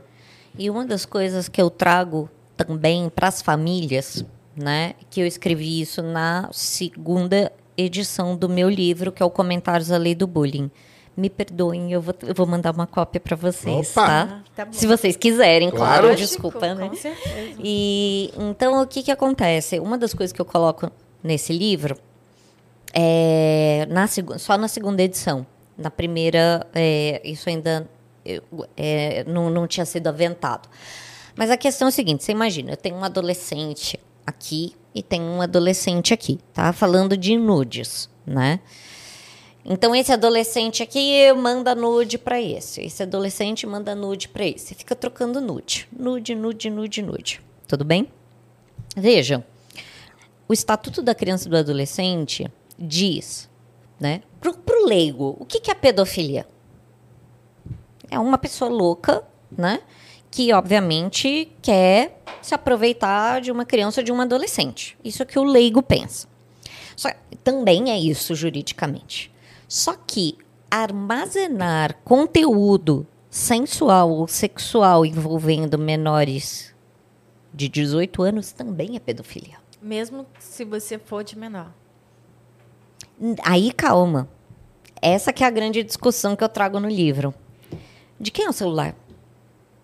Quem paga aquela conta? Hum, entendi. Quem é que está armazenando? Qual é o CPF, né? Que está ali, né? O pai é o responsável quem é que está armazenando? Ah, não, a conta está no cloud. No cloud quem? Hum? Né? Será que esse menino, o que, que ele faz? Ele está com um iPhone 18. 14, é. Né? A nota fiscal está no nome de quem, né? É, tá com iPhone. Não, ainda que esteja no CPF do, do, do, do adolescente, do fofinho. É, o que que acontece? Será que ele realmente ele joga. Ele tá com o iPhone 18, ele joga bolinha no farol e aí ele paga o iPhone, paga a, a conta. conta. Então, Entendi. É isso que eu quero trazer. E isso é um crime que vai ser investigado e apurado pela Polícia Federal e Ministério Público Federal. Não adianta você chegar, vai fazer um BO. Não, não vai fazer BO nenhum. Entendeu? Quando a coisa pega de forma escancarada, eu falo, gente, desculpa, é Polícia Federal agora. E quando o amigo acaba passando para outro amigo, acaba criando uma rede de, de pedofilia, no caso, né? Exatamente. Aí, até eu tinha dado uma entrevista há uns anos atrás, e aí eu até falei que tinha pai que era pedófilo e não sabia. E as pessoas só leram uhum. a chamada. Aí, e aí começou uma gritaria, né? Porque é o que eu falo, né? Problema que a pessoa não sabe ler, né? O pessoal só lê o título, né? né? Então, e eu tava dando essa explicação. E a pessoa só pegou a, a chamada e não entendeu o resto, né? Falei. E, que o lance é mesmo é, é alertar os pais, né? Exatamente. Basicamente é isso, né? É. Tenha controle, né? Tenha controle, né? Saiba o que seu filho está é, fazendo. Seu né? filho vai chiar, vai chorar, vai gritar, mas é, no final das contas, isso aí é muito bom, né? O Não, dever outra... de vigiar, ele é legal. A gente tem o dever de vigiar. Né? A vigilância, né? porque o pai, ele, o pai e a mãe respondem por tudo que o menor faz enquanto ele está sob a guarda e vigilância dele. E na escola? Quem que está a guarda e vigilância? É a escola. Por isso que a escola tem que ter programa de combate ao Sim. bullying. Porque na escola o pai e a mãe não podem entrar e nem é recomendável que entre, né? Então, é justamente por isso que você já coloca o seu filho na escola para ele aprender a socializar, viver sozinho, né? E, e é justamente isso que a gente fala. Escola, se você não tem esse programa de combate ao bullying, viu como seu serviço educacional é defeituoso? Entendi. Agora, só voltando uma coisa, não sei se você falou, porque é, esse, esse lance até, até onde vai a escola hoje é complicado, né? Por conta daquele negócio. Vamos supor que tá. Não de... tem mais muro, né? É, não tem mais muro. Vamos supor que é 9 horas da noite e o pessoal tá no grupo lá fazendo trabalho, sei lá. Entendeu? Ah, o professor passou um trabalho lá, o pessoal resolveu se reunir 9 horas da noite. E ali no meio começa, sei lá, uma zoeira, ou mandar um nude, ou qualquer coisa. Aí a responsabilidade juridicamente é de quem? É da escola ou não? Então, como vamos... que separa isso? É complicado, né? Exatamente, mas assim, o que que acontece? Os problemas sempre aconteceram no fim de semana. Quando a gente Sim. saía pra balada, não... é verdade. tinha tudo que era treta. Né? É, mas aí, por exemplo, você vai numa balada e a, acontece a briga ali, qualquer coisa, o, a casa ali é responsável, né? Porque ela não tinha segurança, porque ela não tinha não sei Mas se você for ver, isso continuava refletindo. Ah, Segunda, ah, terça, quarta, quinta, sexta, não é? Sim. Porque quando o, é porque eu falo que segunda-feira é o dia interna, é o dia internacional da treta escolar, né? Porque todo mundo isso velho já, né? Todo mundo apronta no fim de semana e blanão. E tudo cai dentro da escola na, na segunda-feira. É, então, capital, acho que é mais difícil. Mas quem mora no interior sabe como que é. Eu que morei no interior, estudo minha, toda minha adolescência foi no interior, em cidades muito pequenas, diga-se de passagem, onde essa treta aí é altamente realçada. Mas a, a, mesmo assim, a escola ela tem o dever de. Ela tinha esse dever nos anos 50, 60, 70, 80. Tem até hoje. E outra coisa. A, a questão é se ela fez ou não, se as pessoas correram atrás do seu direito ou não. Nesse negócio de grupo de WhatsApp, de escola, é, geralmente quem cria é a própria escola. Portanto, que coloca os professores, não. os alunos. Ah, não. No, nos meus lá, os professores não entram em grupo nenhum, eles são proibidos. É, então, assim, a maior parte das escolas. Geralmente. Escola que é cliente minha, eu já falo. Sabe o grupo do WhatsApp? Esquece. Esquece. Mas na, na pandemia, ah, principalmente, é? para passar trabalho e não sei o que, foi o último ano que a Julia estudou, inclusive. Que fez esses grupos que estava o professor para passar trabalho, para falar o que, que tinha que estudar, para falar se ia ter prova, porque tiveram que fazer prova online. E quem fez esses grupos foi é, os professores e a escola. Os ah, grupos que ela tinha com alunos, tipo, era um grupo com quatro meninas que eram as amigas dela. É, é o que eu falo. Grupo, é, é. Porque, porque lá, por exemplo, os professores eles são proibidos de entrar em qualquer grupo. Então, essa é uma decisão extremamente inteligente. Inteligente. Inteligente e juridicamente bem orientada, tá? Porque assim, você vê, você não tem controle do WhatsApp. Veja, as pessoas usam o WhatsApp para tudo, não é? Quem é cliente meu, falei, querido, você pode mandar a interrogação que você quiser. Eu já tenho no meu contrato de trabalho que eu não atendo por WhatsApp. Simples assim. Você quer me ligar? Eu vou te atender. Mas não me mande no WhatsApp. Por quê? Eu não recebo documento por WhatsApp nem nada. Porque você perde o controle. E os meus funcionários também não podem receber nada por WhatsApp. Por quê? Peraí. Ah, eu mandei para ele, eu mandei para ele. Não, tudo é centralizado. Veja, quando a pessoa está lá no WhatsApp, ela está falando, ela está trabalhando, ela está mandando o gemidão do zap na, na, no grupo da escola, do, dos alunos, ela está é, chavecando alguém e está falando com um monte de criança. Então, coisa mais comum que tem o professor falando: olha, vou te mandar aqui o vídeo do exoesqueleto da barata. E aí vai um, uhum. um, uma, um outro vídeo bem pouco educativo pro grupo lá da escola. E aí, você faz o quê? Ah, então, no caso no teu caso? Quando você para e senta. Para trabalho, são os alunos mesmo que acabam colocando os trabalhos lá, né? Não, e aí vem a é, pior só, só coisa. Tem os alunos no grupo, é. Não tem ninguém da. De, não tem professor. Não é que não tem, não. O professor não pode entrar, entendeu? Não, porque assim, o ideal por, é que a escola por, tenha por essa plataforma. da escola. A, a escola é. tem uma plataforma. Isso. Ah, eu tenho a plataforma Sim. do Google for Education, eu tenho a plataforma opa, desculpa, Teams, de, do, da vai. Microsoft, eu tenho uma plataforma da Amazon, eu tenho uma plataforma própria. Assim, mas isso assim, tá? mais na esco nas escolas particulares. Eu estou falando mais na questão do geral na escola, tanto escola pública, que acaba não tendo essas plataformas. Nós entendeu? temos aqui em São Paulo o Prodesp, que é o sistema de processamento de dados. Né? É, mas a gente está falando localmente, tipo, só aqui em São Paulo. Não, não, não. É do, o Prodesp é do estado de São Paulo, então, né? Tô falando de São Paulo em si, mas e a gente falando de Brasil como um todo, entendeu? Acaba não tendo. O que, que acontece? Você poderia colocar um sistema de comunicação. Uhum. Para quê? Porque, olha, o WhatsApp ele é terrível. O Facebook ele não responde ordem judicial. Literalmente, eles não estão nem aí. A, a, nós somos aborígenes interessantes. Tá? Facebook não responde ordem judicial nenhuma. Nem para tirar nude, nem para apurar tráfico de criança, tráfico de órgão. É um lugar extremamente tranquilo para que você Terra possa. Ninguém, né? Exatamente, porque ele não obedece à ordem judicial. E as duas vezes que, duas, três vezes que parou o WhatsApp, parecia que, que. Fim do mundo. Fim do mundo. Né? Então, é. veja, uma das coisas. E outra coisa, o Tribunal de Justiça aqui do Estado de São Paulo teve uma decisão bastante interessante que colocou, veja, que a função do administrador é administrar. Olha que coisa curiosa. E eu falo, isso é uma dica que eu dou para todo mundo. Você quer uma dica jurídica para sua vida? Não seja fiador e não seja administrador de grupo de WhatsApp. É isso aí. Tá? Pronto. Por quê? O Tribunal de Justiça até ele julgou o caso envolvendo adolescentes. Caramba. Tá? A administradora do grupo não praticou nenhum ato ilícito, mas ela ficou vendo todo mundo apavorar dois ali na história. Aí o, o desembargador um voto lindo.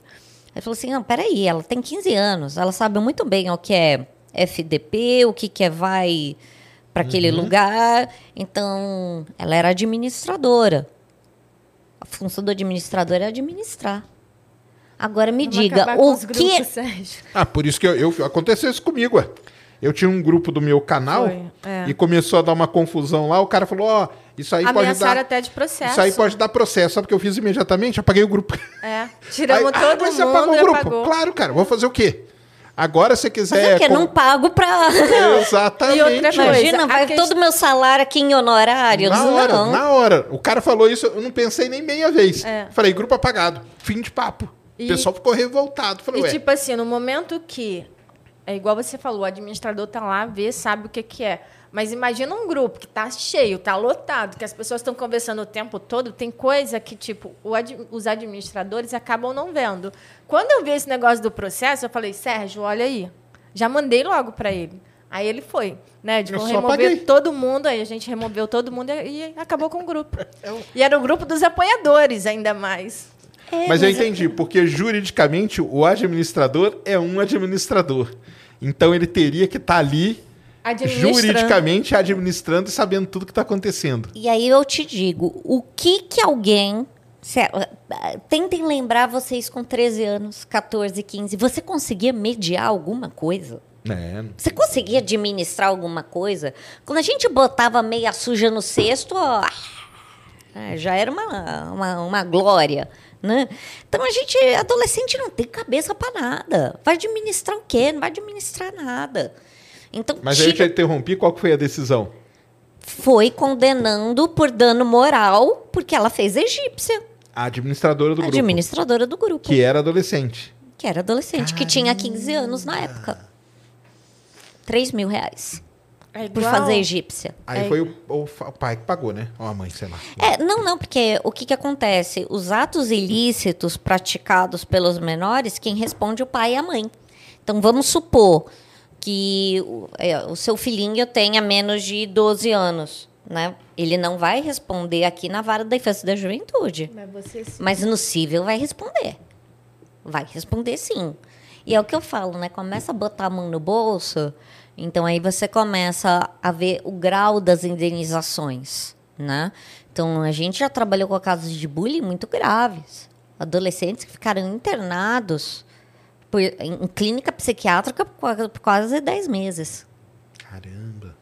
Só porque, por causa do bullying, ter sofrido bullying. Exatamente. E assim, o mais dramático desse caso específico é que a escola entendeu por bem que é, falou: olha, é melhor a sua filha sair daqui. Caramba. Entendeu? Era um caso envolvendo nude.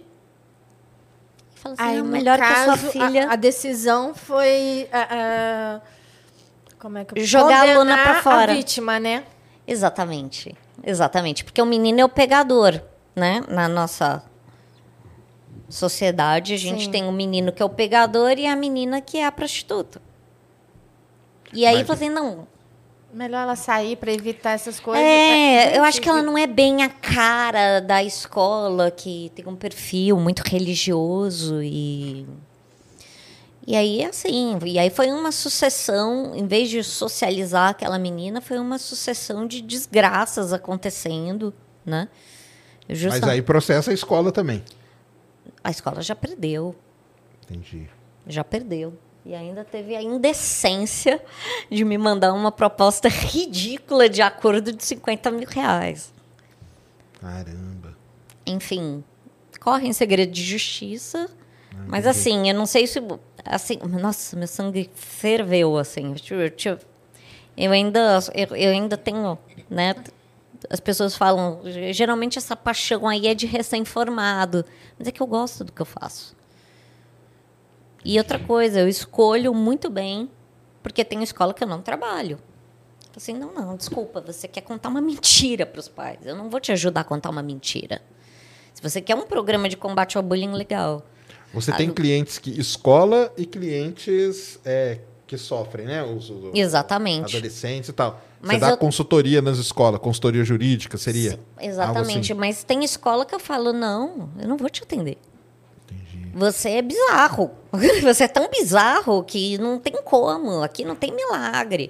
Tem que começar demitindo todo mundo, mudar mantenedor, entendeu? Implode o prédio, começa de novo. Porque não, não dá para trabalhar com a, a, a porque é, eles querem não querem um programa de hum. combate ao bullying. Eles querem alguma coisa para mostrar para os pais. Entendi. Só uma fachada assim. E que é a mesma coisa da Lei Geral de Proteção de Dados nas escolas. Tem escola e empresa que fala: peraí, mas quanto é que custa para eu. Peraí, eu não quero implementar a Lei Geral de Proteção de Dados. Isso dá muito trabalho. Já começa assim. Aí você já. Só quer fazer uma, uma forma de que não, falei, não tenha que perder dinheiro, digamos Exatamente. Assim, né? Como é que eu posso dar uma maquiada nisso? Eu falei, então, querido, o maquiador tem gente muito mais qualificada, entendeu? Só que é um escritório de advocacia, né? E, e desculpa, não vou te ensinar a cometer crime nenhum. Beijo, me liga, né? Sabe? Então, infelizmente, a gente ainda tem esse negócio de precisamos mostrar uma carinha bonitinha, né? Precisamos mostrar que somos socialmente responsáveis, né? Nós temos um projeto social, né? Nossa, aí começa a me dar um ranço. Começa a me dar um ranço, porque quem tem projeto social faz isso o ano inteiro. Não acha que é uma. Aí eu falei, gente, um, o ano tem 8 mil. Quantos minutos? Quantas horas? 8 mil horas? Não tem um é, ano? 8 mil? Tempo, mas deve ser por aí. Né? Sério, e você acha que uma palestra de 50 minutos vai resolver vai o bullying resolver, na né? sua escola? Um ano de 8 mil horas. É isso. 8.766. Muito bem. E aí? Uma hora, você acabou com o bullying, né? E ainda todo mundo tem que bater palminha porque Fala você uma fez vez isso. ao ano e acha que resolve, né? E isso que é o legal da lei de educação digital. Vai trazer toda essa inclusão, vai forçar a colocar a lei do bullying funcionando. Isso que eu acho que é legal, porque o que as pessoas precisam entender, né, é que o direito ele é um universo muito grande. A gente divide em civil, penal, por fins didáticos. Pra facilitar, né? né? Aplicar né? as coisas. Exatamente. E até por fins para julgar. O juiz vai julgando dentro da sua jurisdição da, da sua competência. E aí o que, que acontece? É muito importante que até quem trabalha com isso entenda que é que nem corpo humano, né? Antes de você ser médico, antes de você ser cardiologista, você é médico. Antes de você ser advogado, especialista em direito digital, eu sou advogada. Então a gente precisa entender. E principalmente, uma das coisas que eu falo para a escola, falei, principalmente que é cliente meu. Ah, é, por que, que eu não gosto de WhatsApp? Porque o professor, ele tá lá. Ele, o aluno tá mandando o WhatsApp para ele. 10, 11, meia-noite, uma. Isso é hora extra. Tá tudo documentado. Parabéns, ação trabalhista para você. É isso mesmo. Então a gente não tem só, você tem uma você você escraviza esse professor por causa do WhatsApp. Então, ou seja, o professor tipo, toda ele hora ele está disponível, né? Exatamente. Ainda fica o aluno ali mandando aquele pontinho de interrogação. Ai, ranço do pontinho de interrogação, né? Nossa. É, eu vi que você tem uma implicação é. com o pontinho de interrogação. Ah, é, porque a pessoa fala, por que não respondeu? Por que não respondeu? eu falei, eu sou Siri. É, com, com ponto de, de interrogação. Eu vi que você tem um negócio com ponto de interrogação. Mas isso que você está falando sobre a questão das palestras, isso poder explicar para essas crianças é, tira até deles essa falsa sensação de que tudo posso porque sou criança, não vai acontecer nada comigo. Talvez, dependendo da sua idade, pode não acontecer com você, mas pode acontecer com seu pai, com a sua mãe. A primeira e... coisa que eles perguntam nas palestras, mas peraí, meu pai pode ir preso pelo que eu fiz? Aí ele, não, não, não, não é eu que fiz. É, é engraçado que quanto menor, eles se entregam mais rápido, né? Os maiores, eles falam assim, não, mas a minha mãe vai poder olhar o, o meu celular? Aí eu falei, quantos anos você tem, mamãe? 32, 33, trabalhando. Né? Não, não, tem 16. Eu falei, então, querido, vai, vai olhar, vai dar blitz, vai olhar e-mail, vai olhar, vai tirar o celular, vai olhar o celular, vai revirar tudo do avesso, né? A minha mãe, quando ela dava blitz, né, porque não tinha celular, né? Mas eu já sabia, entendeu? Bom, era jogando todas as coisas no chão. Oh. Tava tudo no chão ali. Aí ela já olhou, deu a blitz e falou assim: agora você guarda seus panos ali. Os Entendeu? meus sempre foi assim, são assim até hoje. Eles já são de maior. Meu filho tem 21, minha filha tem 18. Se eu quiser o celular, estão morando comigo, então não tem essa, não. Aí a privacidade partir do, do momento que eles morarem na casa deles, que eles trabalharem, que eles se sustentarem, eles podem ter a privacidade deles. Na minha casa, eu quero saber o que eles estão fazendo. Então, a, é o que eu falo. A regra do jogo é do dono da casa, tá? Então, é, eu tenho escolas, clientes minhas, que abominam qualquer forma de tecnologia, ok? Que também, mas também tá errado, né? Também não pode ser assim, né? Eu não julgo, porque é uma questão pedagógica. Você só vai botar naquela escola se você quiser, é uma escola particular.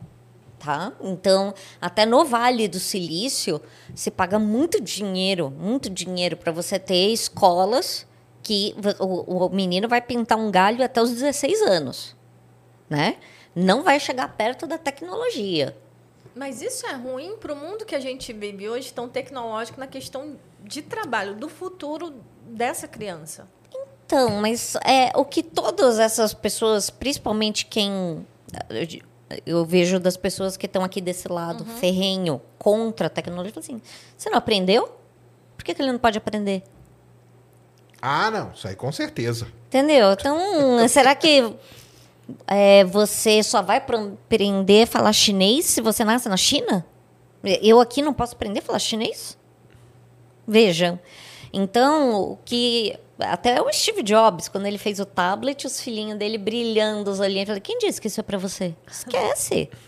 Então, é, o que você vê de programador, é, eles, têm, eles não querem dar, né? É, eu fui muito relutante também. Minha filha, ela era pequenininha e falava assim: ah, e quando é que eu vou ter um celular? Eu falei: ah, quando você estiver no asilo, a gente pensa. Sabe? Então, vamos esperar um pouquinho, né? Ok, dei, mas ela sabe que a qualquer momento pode tirar. Então, né? Como dizia minha mãe, filho. quem come aqui, beija aqui. É. Então. Tem que comprar aquele, vou até fazer uma propaganda, Oba Box. Já viu o Oba Box? que é o celular que só tem WhatsApp, contatos, só tem três coisas, não tem mais nada. É um celular para é, tudo as letras desse tamanho assim, que é para pessoa mais velha, uhum. sabe? Então só tem três coisinhas: WhatsApp, contato, telefone e emergência. Acabou. Não tem mais nada. Igual você falando que sua filha fica uma semana sem celular. Meu filho até hoje, se precisar, eu pego o celular, falo, põe o celular ali e não vai me... e ele não mexe, fica ali até eu falar. Pronto, Veja, você vai em reuniões no YouTube, no Google. Pronto, ó, você tem que deixar o celular aqui. Ah, não, não vou deixar. Pode ir embora, filho. É casa, é o dono da casa que vai dar regra. Por exemplo, você me convida para ir na sua casa e fala: "Não quero que entre com sapato". Eu vou tirar o sapato. Se eu quiser entrar na sua casa, eu tenho que tirar o sapato para entrar, você não concorda? Sim. E isso vale também, que é o que eu explico para as escolas. E aí, e a regra do Wi-Fi? Você liberou o Wi-Fi. Hum, e, e aí? aí? Cometeu o delito. Oh, meu Deus, tá usando a rede aí da sua escola. Veja, vou fazer um comparativo. Peguei e dei a chave do meu carro para você. Você saiu, dirigiu e matou alguém. De quem que é a culpa? Eu tenho que responder também. Aí eu te dei a senha do meu Wi-Fi. Aí e você aí, pegou. O invade, aí... Se o cara invade, muda a nota, por exemplo. Então, no, nos casos de invasão, aí a gente tem aquela questão da invasão do dispositivo Mas informático. aí a pessoa deu Wi-Fi, e aí? Desculpa. Ah, não, se a pessoa deu Wi-Fi, é o que eu te falei, você deu a chave então, do carro, aí? né? Como é, que fica? Essa aí é complicada, é... né? Mas, não, não, calma, desculpa. Não, Coloca... assim, a escola, a escola liberou o Wi-Fi.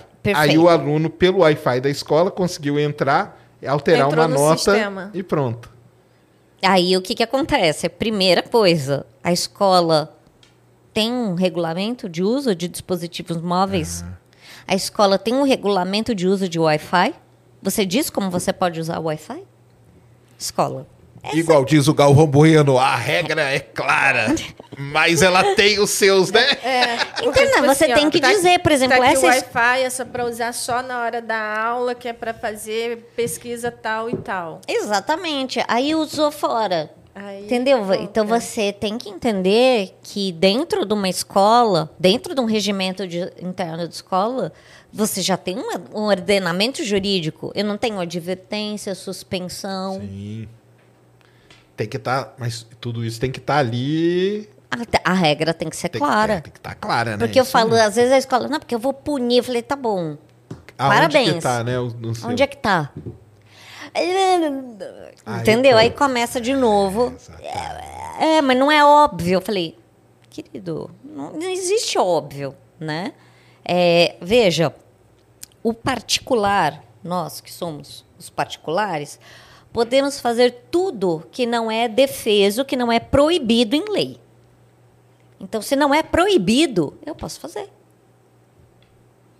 E o administrador público, né? Vamos voltar para a escola pública, ele é obrigado a fazer tudo que está previsto em lei. Ou seja, tem lá a lei do bullying. Você é administrador público. E aí? Não adianta oferecer um lenço agora para as vítimas. O que, que você estava fazendo aqui para cumprir essa lei do bullying? Ela é uma lei que a gente pode chamar de que preventiva, então? Exatamente. Então ah. tem várias ações de indenização contra a escola particular ou pública que você usa essa lei. Então, peraí, escola, você aplicou a lei? Porque a grande questão, né, por exemplo, se a gente for ver uma desgraça que nem a Boate Kiss, se eles tivessem tomado todas as medidas de segurança, aquilo teria acontecido? Não. Existe uma estatística de, de, das escolas que tem a lei, que tem uma, um, programa de prevenção? Infelizmente, não.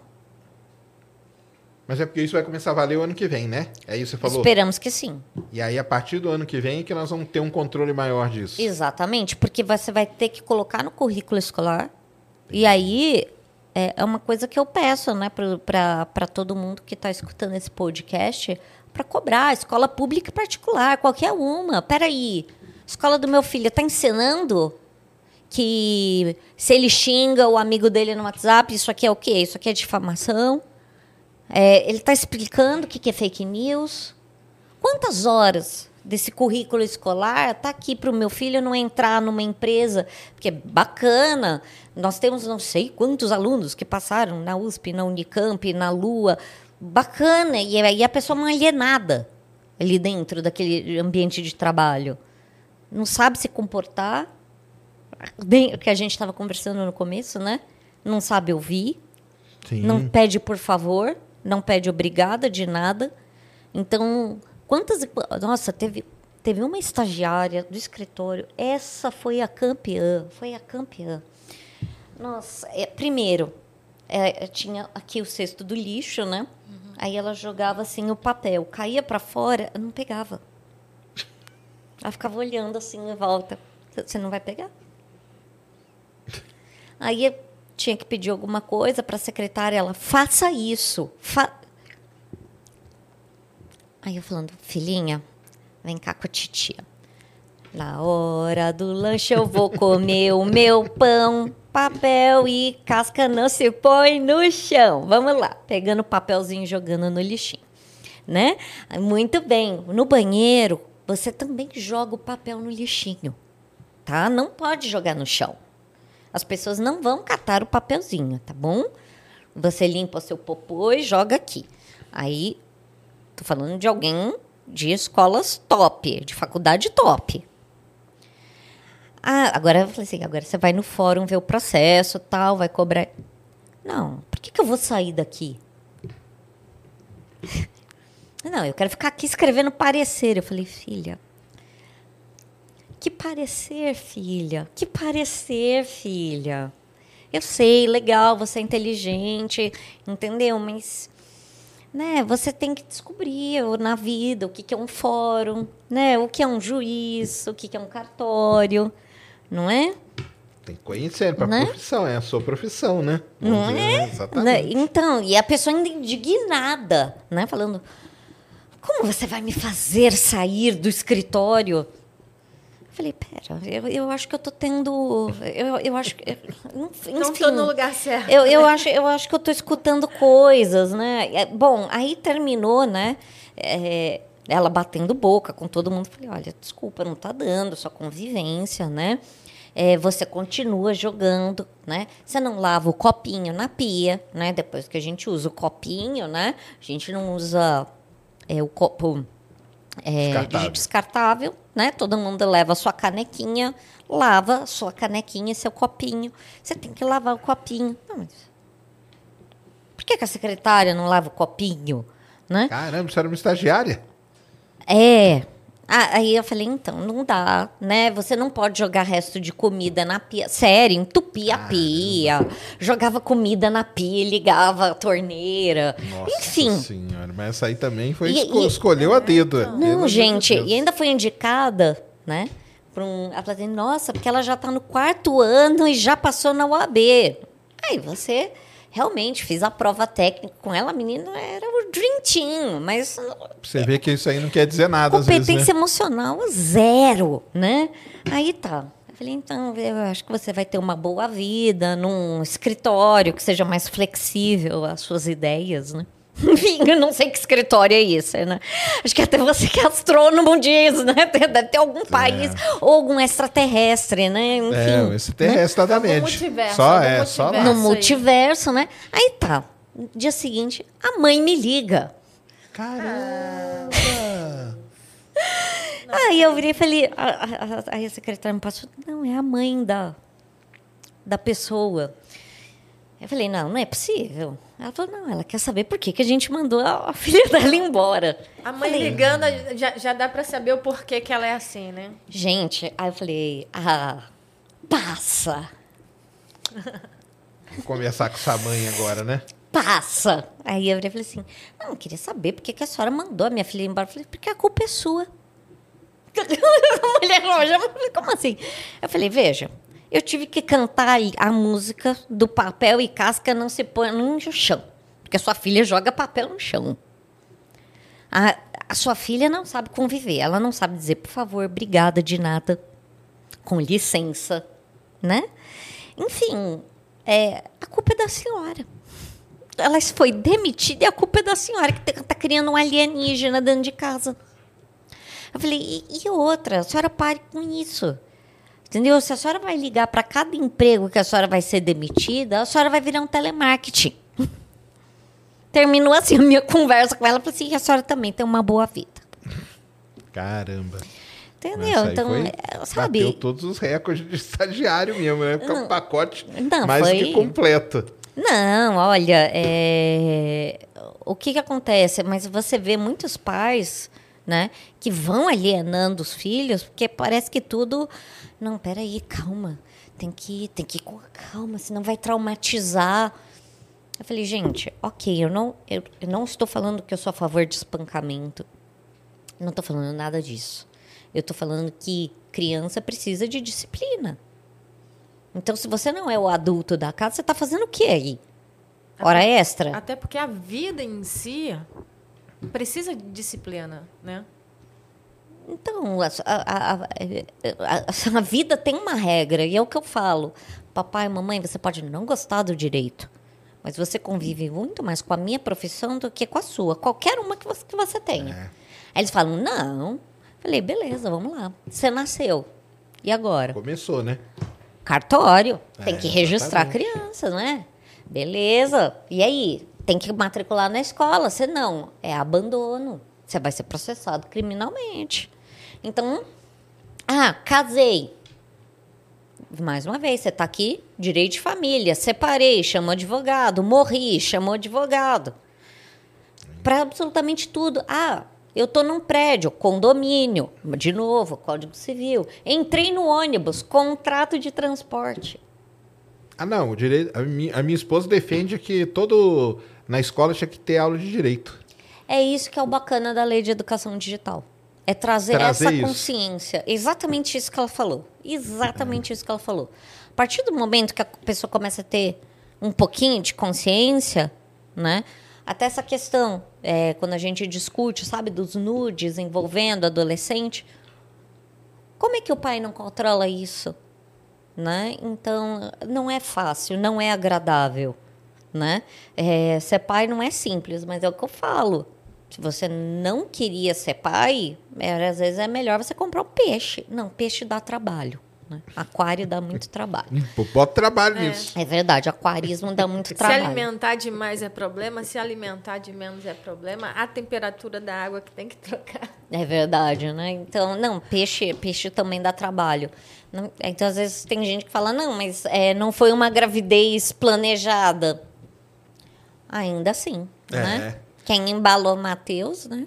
Mas você acha que, que a lei já foi aprovada para começar a ser aplicada o ano que vem? Mas a sua visão assim realista da, da coisa, como que é? Olha, eu acho você acha que, assim, que pra, vai mesmo para frente? De, sim, porque está dentro da lei de diretrizes e bases de educação. Ah, e escola tem tá. medo da lei da de lei, diretrizes é e bases de educação. É uma das poucas leis que escola tem medo. Ah, né? então como colocar embaixo dela ali. Exatamente, pra... exatamente. Se ela fosse um negócio isolado, talvez a escola deixasse, né? Então, veja, tem escola que aplica a lei de combate ao bullying. Por quê? Porque na Lei de Diretrizes e Bases da Educação, artigo 12, inciso 9 e 10, está escrito: inciso 9, programas de combate ao bullying. Inciso 10, programas de pacificação social, de cultura de paz. Ah, tá.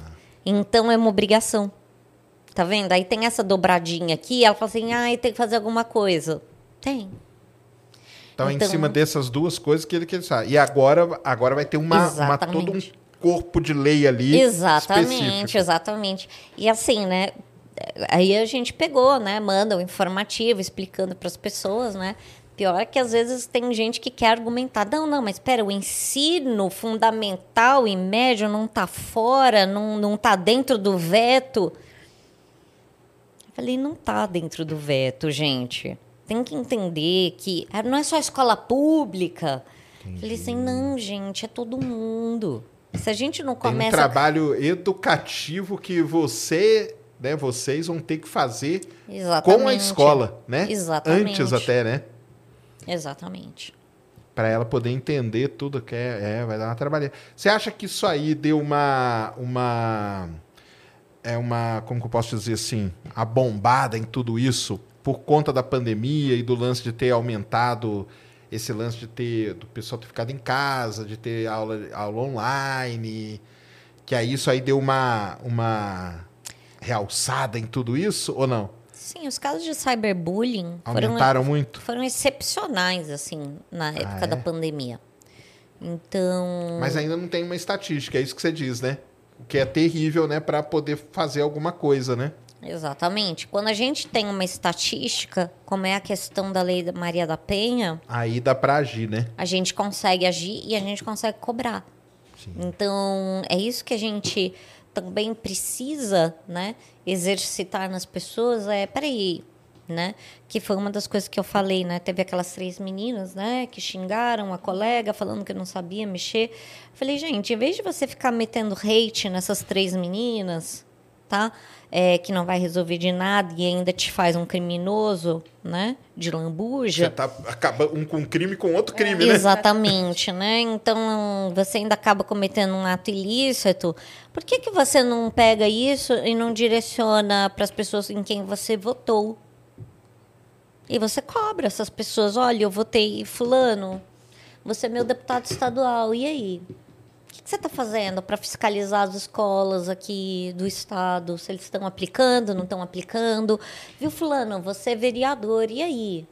Eu votei em você dois anos atrás. Você está fazendo o que aí, além de mudar nome de rua? Né? Ah, você, você que é meu deputado federal, você que é meu senador. Então, sabe, a gente tem que pedir explicações dessas pessoas. Elas têm um poder, dever, né, de falar para a gente o que né? E não ficar mandando só o assessor responder, né? Ah, não, sou com certeza. Com certeza mesmo. Nossa, então vai ter. Então, depois da pandemia, por conta disso, né, do pessoal aí deu uma. Você acha que isso ajudou a. Como que estava essa lei antes? Ela ela estava caminhando, ia ser aprovada e deu uma acelerada por conta disso? Ou... Então, esse projeto de lei de educação digital, ele já era bem antiguinho, né? Então... Mas estava meio engavetado lá, parado. Sim, estava engavetado. E aí, e... talvez por conta de tudo isso... Então Exatamente. deve ter algum lugar que tem algum tipo de estatística disso. Será que não? Então, é aquela coisa que todo mundo sabe que existe, né? Certo. Então, basicamente, que nem a Maria da Penha. Todo mundo, todo mundo já sabia, mas não tinham... É, tá. Entendeu? Tá. Mas era o famoso, era normal. Sim. Né? Então, imagina, a mulher tá apanhando, é normal, né? A, a mulher tá, tá joga a mulher da, da escada, normal, né? Ah, como assim ela, o marido chega em casa e no prato dele de comida não tá quente, né? E outra coisa, e também acredito que está mudando a quem sofre o bullying. Que antes se calava e agora acaba contando para pai, para mãe ou para coleguinha, ou para alguém que acaba colocando a colher, né? Exatamente. E é esse o colocar a colher. Quem tem programa de combate ao bullying sério tem um canal específico para receber denúncia. Hum, entendi. Precisa ter um canal específico para receber Não denúncia tem. de grupo de Denúncia WhatsApp. anônima, Denúncia. coisa desse tipo. Anônima, Exatamente. né? Igual tem para mulher, igual tem para criança. A escola precisa abrir esse canal. Não é porque, por exemplo, vai, vamos supor, uma criança, um adolescente, ele não é obrigado a saber, por exemplo, que o colega dele tem, sei lá, uma esquizofrenia ou tem algum Transtorno algum seja, alguma transtorno coisa, né? grave ou problemas de saúde. Veja, é, ele fala, peraí, tem, tem coisa errada. E aí ele denuncia por esse canal.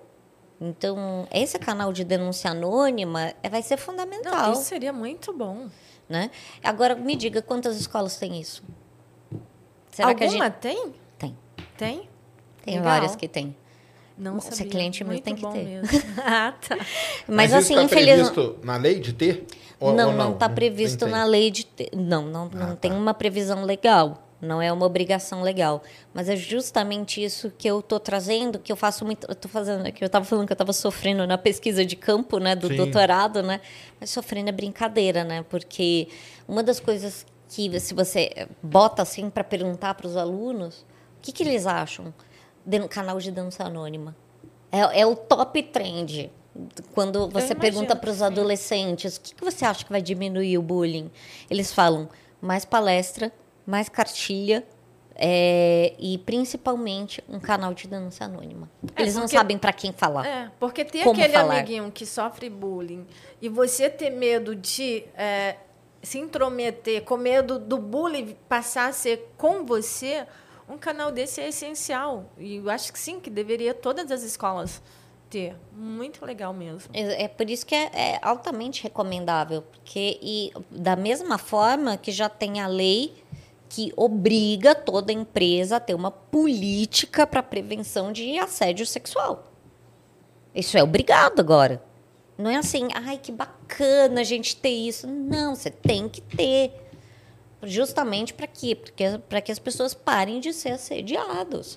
Então isso aí é, é, é obrigação agora. Não adianta falar, não, eu sou uma empresa politicamente correta, né? Não. Você vai ter Tem, que ter. Tá na lei, né? Tá- tá na aí o lei. bicho pega, meu filho. E tem que ter. E por quê? Porque isso já.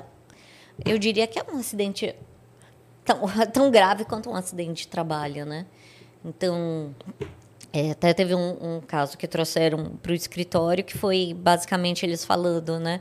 um- os três gestores, né? No, no malfadado grupo do WhatsApp, né?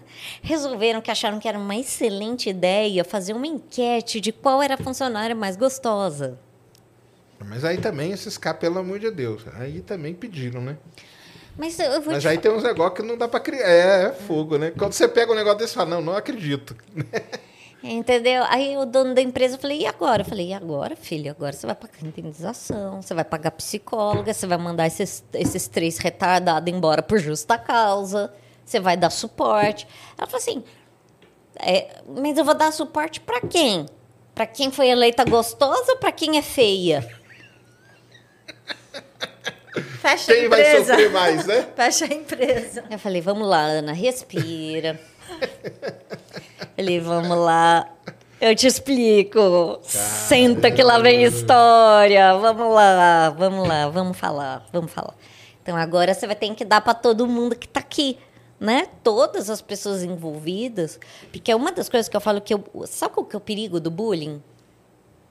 A plateia. Agressor gosta de plateia tá? Então, isso no nosso tempo, no presente, passado e futuro. Ah, é. Se não tiver nada, não, não vale, né? Não, valeu de nada. Eu quero ter plateia. Porque tem que Então, humilhar pros outros, né? Só eu vou ficar Exatamente. sabendo. E, e veja, a plateia sempre fala: eu não vou falar, eu posso ser o próximo. Se, se, se eu entrar para proteger um amigo meu, eu posso ser a próxima vítima. Então é essa barreira que a gente tem que quebrar. De que você falou, tem que botar colher ali Sim. né? Então, que, por quê? Ainda tem aquela coisa do passado remoto, é, você é o cagueta, né? Ah, Ah, você é o X9. X9. Quem que é o cagueta? Quem que é o X9? É, muito complicado. Então, você precisa, quando tem um caso de bullying, não adianta falar vítima agressor, porque a lei exige que a escola dê apoio jurídico, psicológico e pedagógico para a vítima e para o agressor. Justamente para quê? E aí eu tenho que estender. Aí a lei foi falha, porque devia ter dado para a plateia também. Porque a plateia, sem plateia, não tem bullying. E eles instigam esse bullying, né? Exatamente. Então é o famoso, né? Você vai é, dar palco para maluco, né? Então, infelizmente, quando você educa as pessoas que estão em silêncio a se levantarem, né? Porque pior do que uma injustiça, várias pessoas vêm dessa injustiça e ficando Ficar quietas. calada, né? É isso mesmo. Por isso que a gente falou desde o comecinho, né? Da ação e da omissão. É, Do peso das duas. isso mesmo. E a sua pesquisa é no, é no que de doutorado? É, é Exa- especificamente? Exatamente, são os reflexos do, do, bullying, do cyberbullying em específico. E o meu desenvolvimento dela vai ser a educação digital compassiva como forma de coibir os casos de bullying.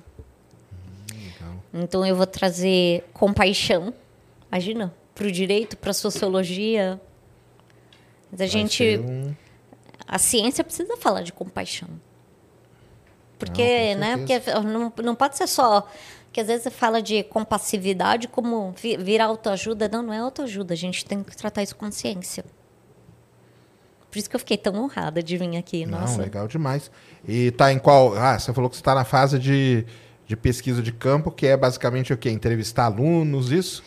Estamos Mais entrevistando alunos? Alunos, professores também alunos, professores, pais. Pais também? Ah, Pais legal. também. E tá tendo uma, um aceite bom, assim? O pessoal tá. Como Nossa, que é? bombando. É? Bombando. Legal, legal. Bombando. Então, até falaram pra mim, ah, vai ser difícil. Na verdade, está sendo difícil falar, calma, gente, né? Entendi. Mas assim, é um. As pessoas querem muito. uma Ah, legal é que Então, você, isso você vai ter uma estatística, né? Eles estão preocupados, realmente querem é, arrumar uma forma que isso pare, né? Então, legal. Exatamente. Então, eu estou colocando aqui algumas visões né, de sociologia da educação para começar a trazer né, esperança. Né? Porque o que a gente vê, por exemplo, dos professores um pouquinho mais velhos, é ah, ainda bem que eu já estou me aposentando, isso aqui não tem mais jeito. Peraí, como não tem mais jeito? Né? É assim mesmo, eu sei. Então a gente não pode entrar nessa postura do não tem mais jeito. A gente tem que falar, não tem jeito sim. E é isso que, que eu quero trazer na minha pesquisa, é que essa educação compassiva precisa da atuação individual de cada um. Precisa do comprometimento individual. Não adianta a gente ficar sempre esperando. Temos que cobrar? Claro que temos. Né? Temos que cobrar políticas públicas, temos que cobrar leis, mas o que, que você está fazendo? O bendito do direitos e deveres, né? Exatamente. Então é colocar você como um protagonista. O pai protagonista, o aluno protagonista, o professor protagonista. E a gente não ficar esperando, né? Então aí a gente vai trazer, eu estou trazendo essas questões do conflito, do poder, da dominação, né? Então, e é isso que a gente vai trazer, né? Essa, essa vontade né? de dominar, de ter poder, que é mais velha também que andar para frente, né? Tão velha quanto o bullying, né? Ah, sim. E, e nessa, nessas entrevistas aí, você acabou descobrindo algum caso, assim? Que estava escondido, que a pessoa não quis. Não, o que falar? mais aparece é caso. Ah, é? Só vem caso, né? Então, nem que eu não queira, a pessoa já chega... Eu falei, calma, calma, calma, ah, tá calma. usando co- quase como uma psicóloga, né? Eu falei, calma, calma, calma. É, eu não sou psicóloga, a gente tem um questionário, né? Eu falei, você tem que preencher. Não, peraí, você é menor. Cadê mamãe? Cadê papai? Vamos, vamos junto explicar como funciona. Mas aí teve casos que você acabou intervindo como, como advogada, Não, não, assim? não posso. Não, Não? posso intervir porque eu tô como pesquisadora. Ah, ou nem indicando, nem, ó, vai ver isso aqui. É quando você está como pesquisador, Pesquisador não você pode. não pode eh, se intrometer na pesquisa. Então, porque, às vezes as atrapalha pessoas a pesquisa, né? Mas aí como que você fica? É complicado, né, também, né? você morre por dentro, né? É, imagino mesmo. porque Então, aí até estava falando para minha orientadora, isso é um sofrimento sem fim. Ele falou, ué, você se inscreveu no doutorado porque quis. É. Aí eu falei assim, é a mesma coisa, você está testando um placebo, né? Se você contar que é placebo, perde tudo. Como é que você vai fazer? É. Na parte médica, como é que você conta? Você vai falar para a pessoa que é placebo? Né? Então, você fica ali fria, né? é terrível, assim, é difícil, né? Mas É, é, pensando imagino. no futuro, né? Que é por uma boa causa, que é para no futuro Que é conseguir justamente colocar em pra- prática, né? exatamente, porque se você contamina a pesquisa, Não, não. ela já não fica isenta. Não, aí já não pode. né?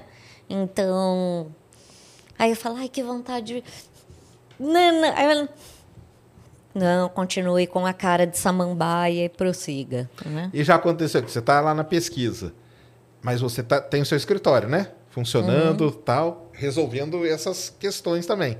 Aconteceu de alguém, assim, sem saber nem nada, procurar o seu escritório e era algum não, já pesquisado? sabia, já sabia, o pesquisado sabe.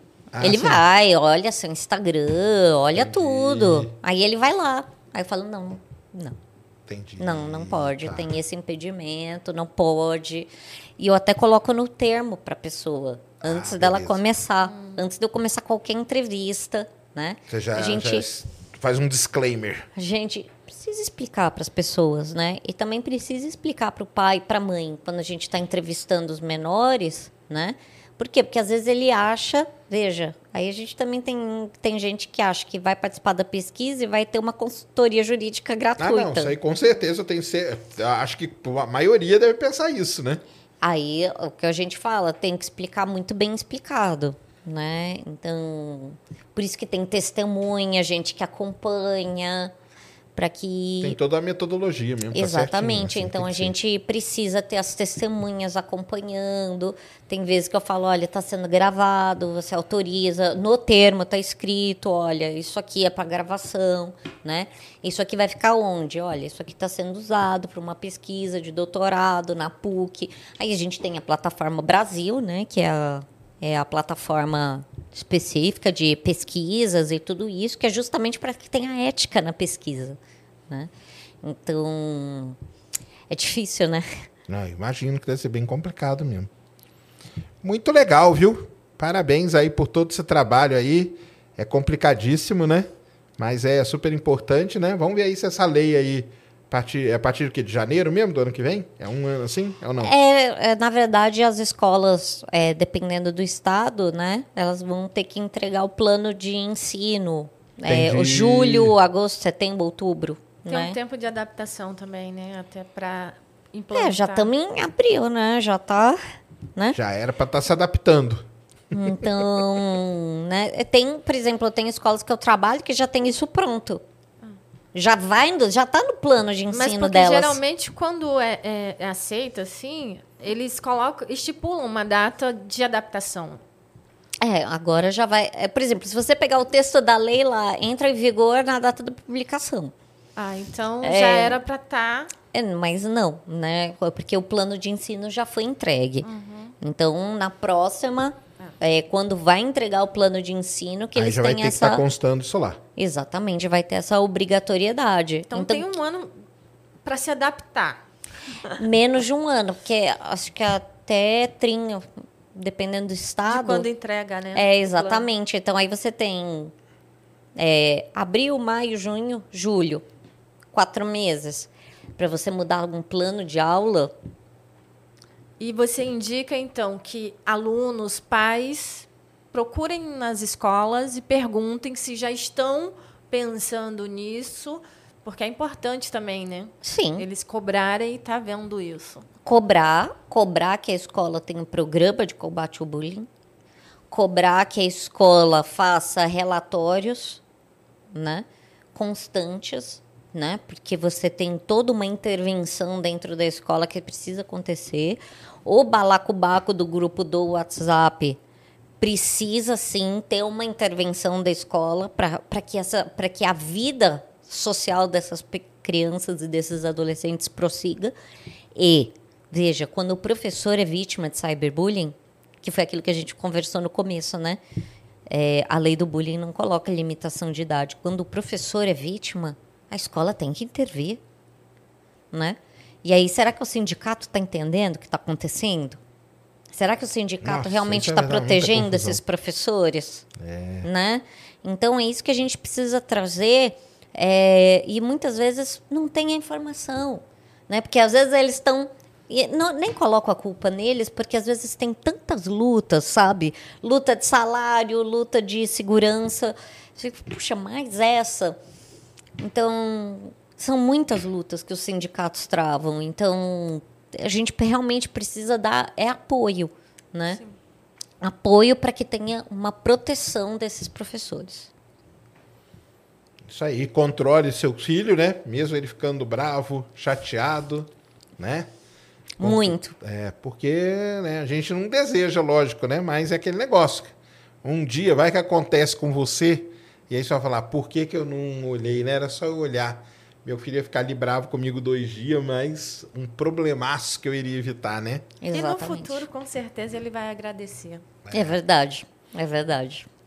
Muito legal, doutora. Então, deixa aí as suas redes, onde o pessoal te encontra, como que é seu escritório, se alguém tiver aí com, com, algum problema, se quiser ir lá consultar, deixa aí onde que o pessoal te encontra aí. É no Instagram, que é Ana Paula Virtual, que eu tenho dois Instagrams, um para bullying e ah. um para Lei Geral de Proteção de Dados. Então, ah. o Ana Paula Virtual é para tratar que a gente tem muita informação sempre sobre bullying, cyberbullying.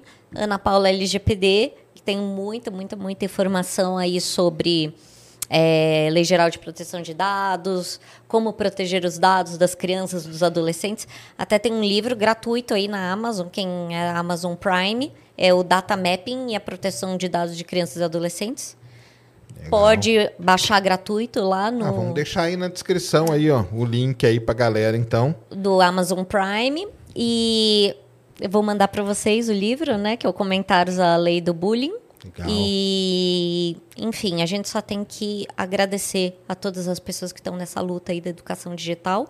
E eu tenho o, o, nosso site, que tem o blog, que sempre tem muita informação sobre os dois, que é o classnet.tech, né? Tech, T-E-C-H, de tecnologia, que aí é realmente focado para falar sobre segurança digital. Quem quiser se aprofundar bastante, pode ir separando por nichos para ter bastante artigo aí sobre o tema. Muito legal. Vai ficar tudo aí na descrição, acessem lá, é, cobrem da escola, cobrem seus filhos também, se cobrem também, né?